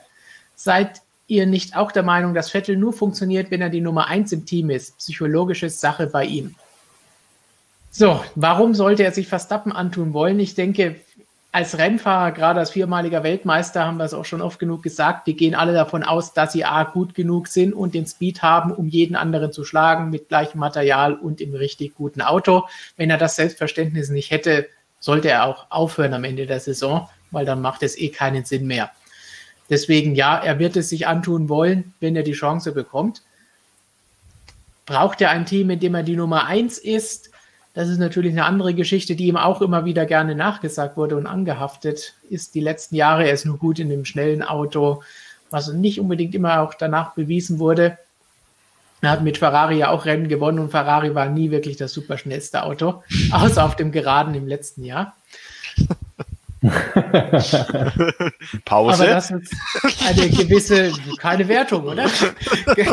Eine gewisse psychologische Komponente bei all dem gilt, gibt, was hier besprochen wird und in der Formel 1 los ist, ist, denke ich, auch klar.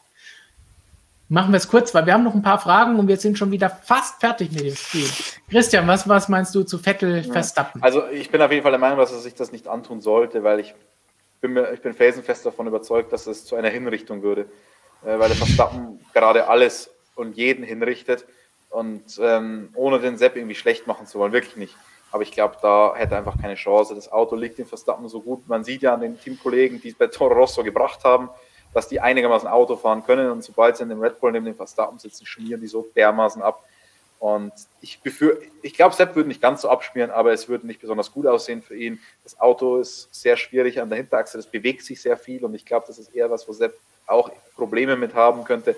Deswegen hoffe ich es einfach für ihn, dass er sich das nicht antut, weil das wäre dann das Allerschlimmste, wenn er von dieser schwierigen Zeit bei Ferrari zu Red Bull kommt, alle sagen, ja, der verlorene Sohn ist wieder zu Hause und dann gibt es eine sportliche Hinrichtung durch Verstappen. Das will ich wirklich nicht sehen, das will ich ihm nicht antun.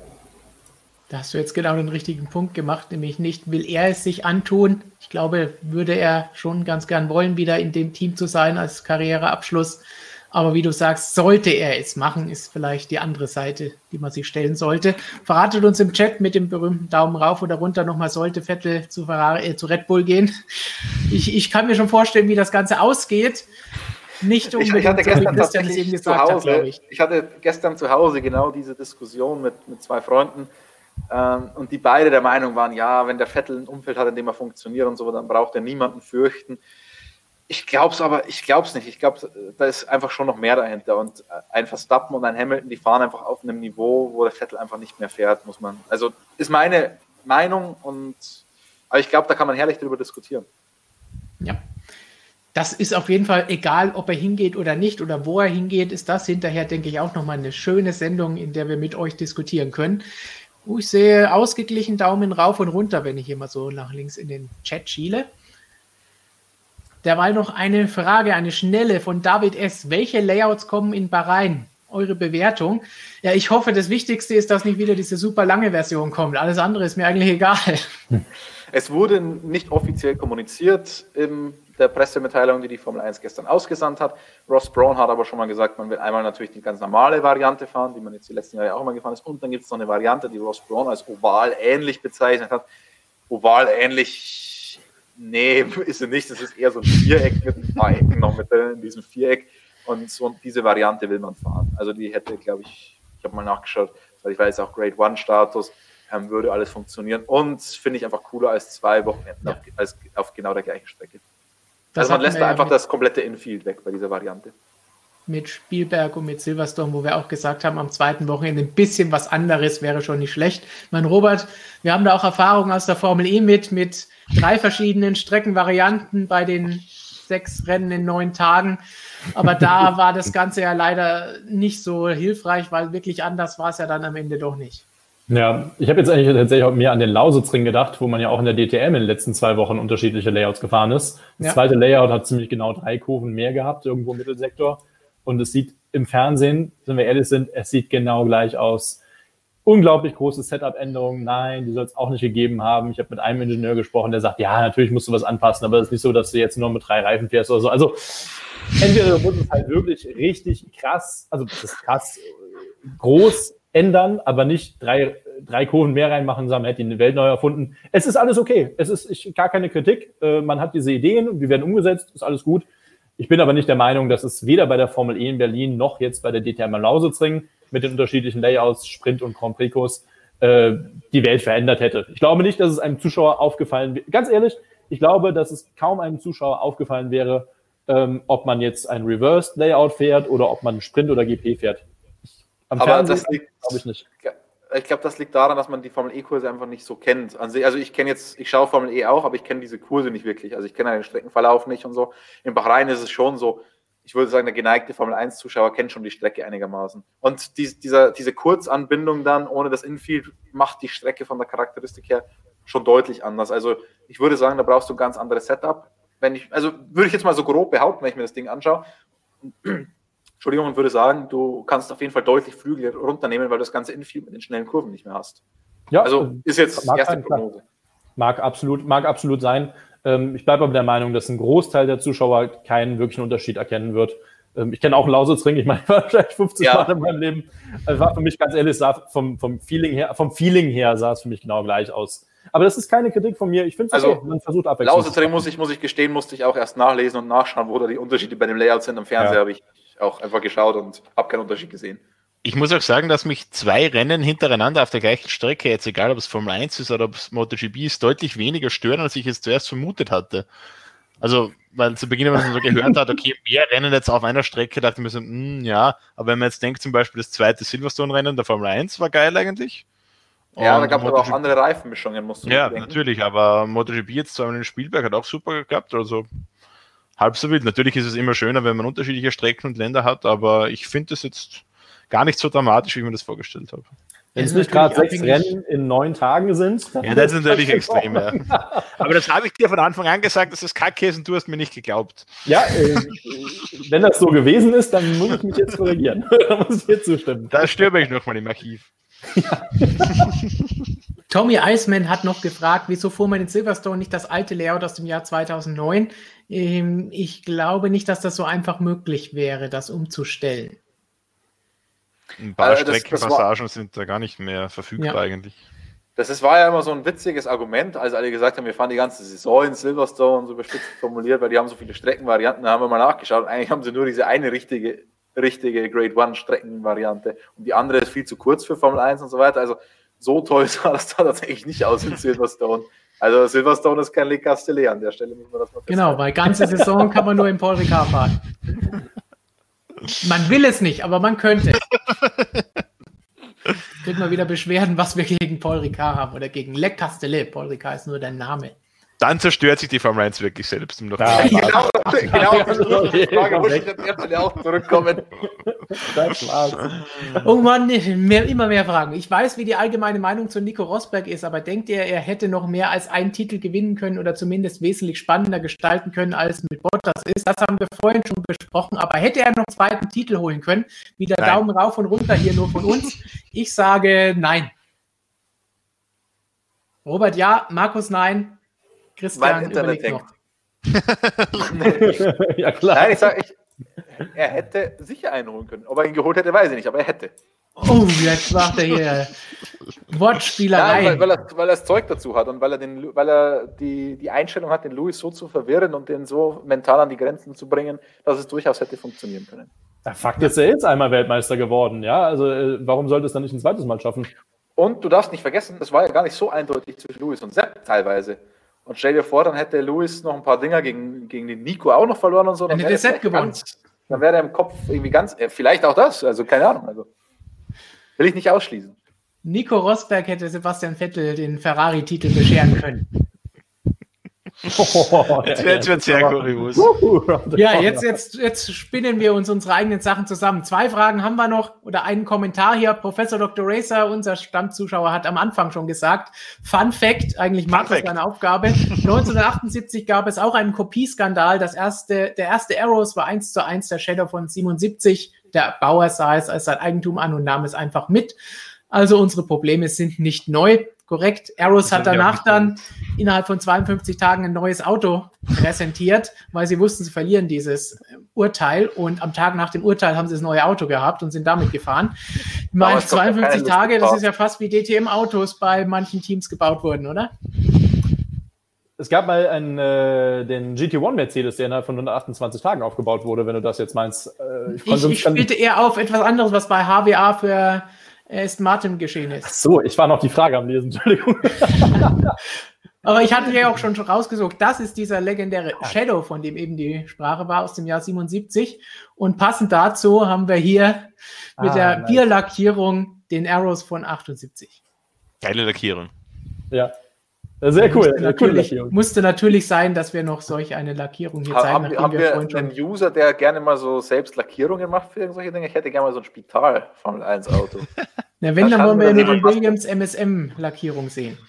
Und zum Abschluss haben wir noch eine Frage von Kessemark für Markus. Hätte Yamaha Rossi im Werksteam halten sollen, da er in Sachen Erfahrung und vermutlich auch technisches Verständnis allen anderen Yamaha-Fahrern überlegen ist? Meiner Meinung nach hat er auch noch Podium einzufahren, wenn das Bike passt. Oh. ja, äh, spannende Frage. Äh, meine ja, natürlich Erfahrung brauchen wir nicht äh, drüber debattieren. Valentino Rossi ist jede einzelne MotoGP-Saison gefahren ähm, hat an, glaube ich, 38 Prozent aller Rennen der Königsklasse teilgenommen. Also da brauchen wir im Punkt der Erfahrung jetzt nicht viel dazu sagen. Technisches Verständnis, also reden wir jetzt, glaube ich, davon, quasi ein Motorrad weiterzuentwickeln. Da scheiden sich immer so ein bisschen die Geister. Also Valentino Rossi hat dieses Image des großen Entwicklers, weil er damals eben äh, von Honda zu Yamaha gegangen ist. Yamaha hat in der Vorsaison mit dem Werksteam kein einziges Podium geholt. Rossi ist hingekommen, hat das erste Rennen gewonnen, ist auf Anhieb Weltmeister geworden daher dieser Mythos Valentino Rossi, der grandiose Entwickler.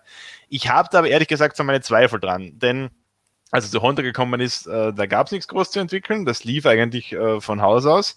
Und als er zu Yamaha gekommen ist, glaube ich nicht, dass er das Motorrad jetzt so wahnsinnig verbessert hat, sondern Valentino Rossi war damals einfach um so viel schneller als alle seine Konkurrenten, dass es im Prinzip egal war, welches Motorrad du ihn gesetzt hast. Ähm, und dann bei Ducati hat man ja gesehen, in den zwei Jahren Ducati ging gar nichts weiter eigentlich. Also das ging gleich schlecht zu Ende, als es begonnen hat. Darum bin ich mir nicht so sicher, ob Valentino Rossi der große Entwickler ist und das ganz große technische Verständnis hat, auch wenn man sich ansieht, was bei Yamaha passiert ist. Äh, sobald Jorge Lorenzo weggegangen ist, gab es da auch ein bisschen einen Entwicklungsstillstand und Rückschritt. Ähm, deshalb glaube ich, was das technische Verständnis, die technische Weiterentwicklung angeht, äh, ist Valentino Rossi kein großer Verlust. Was er kann, ist an einem Rennwochenende, auch wenn es mal nicht so läuft, am Sonntag irgendwie nochmal was finden im Warm-up oder über Nacht nochmal was zu finden und dann sich im Rennen nochmal zu steigern. Das kann er. Valentino Rossi, klassischer Sonntagsfahrer, hat er hundertfach bewiesen in der MotoGP.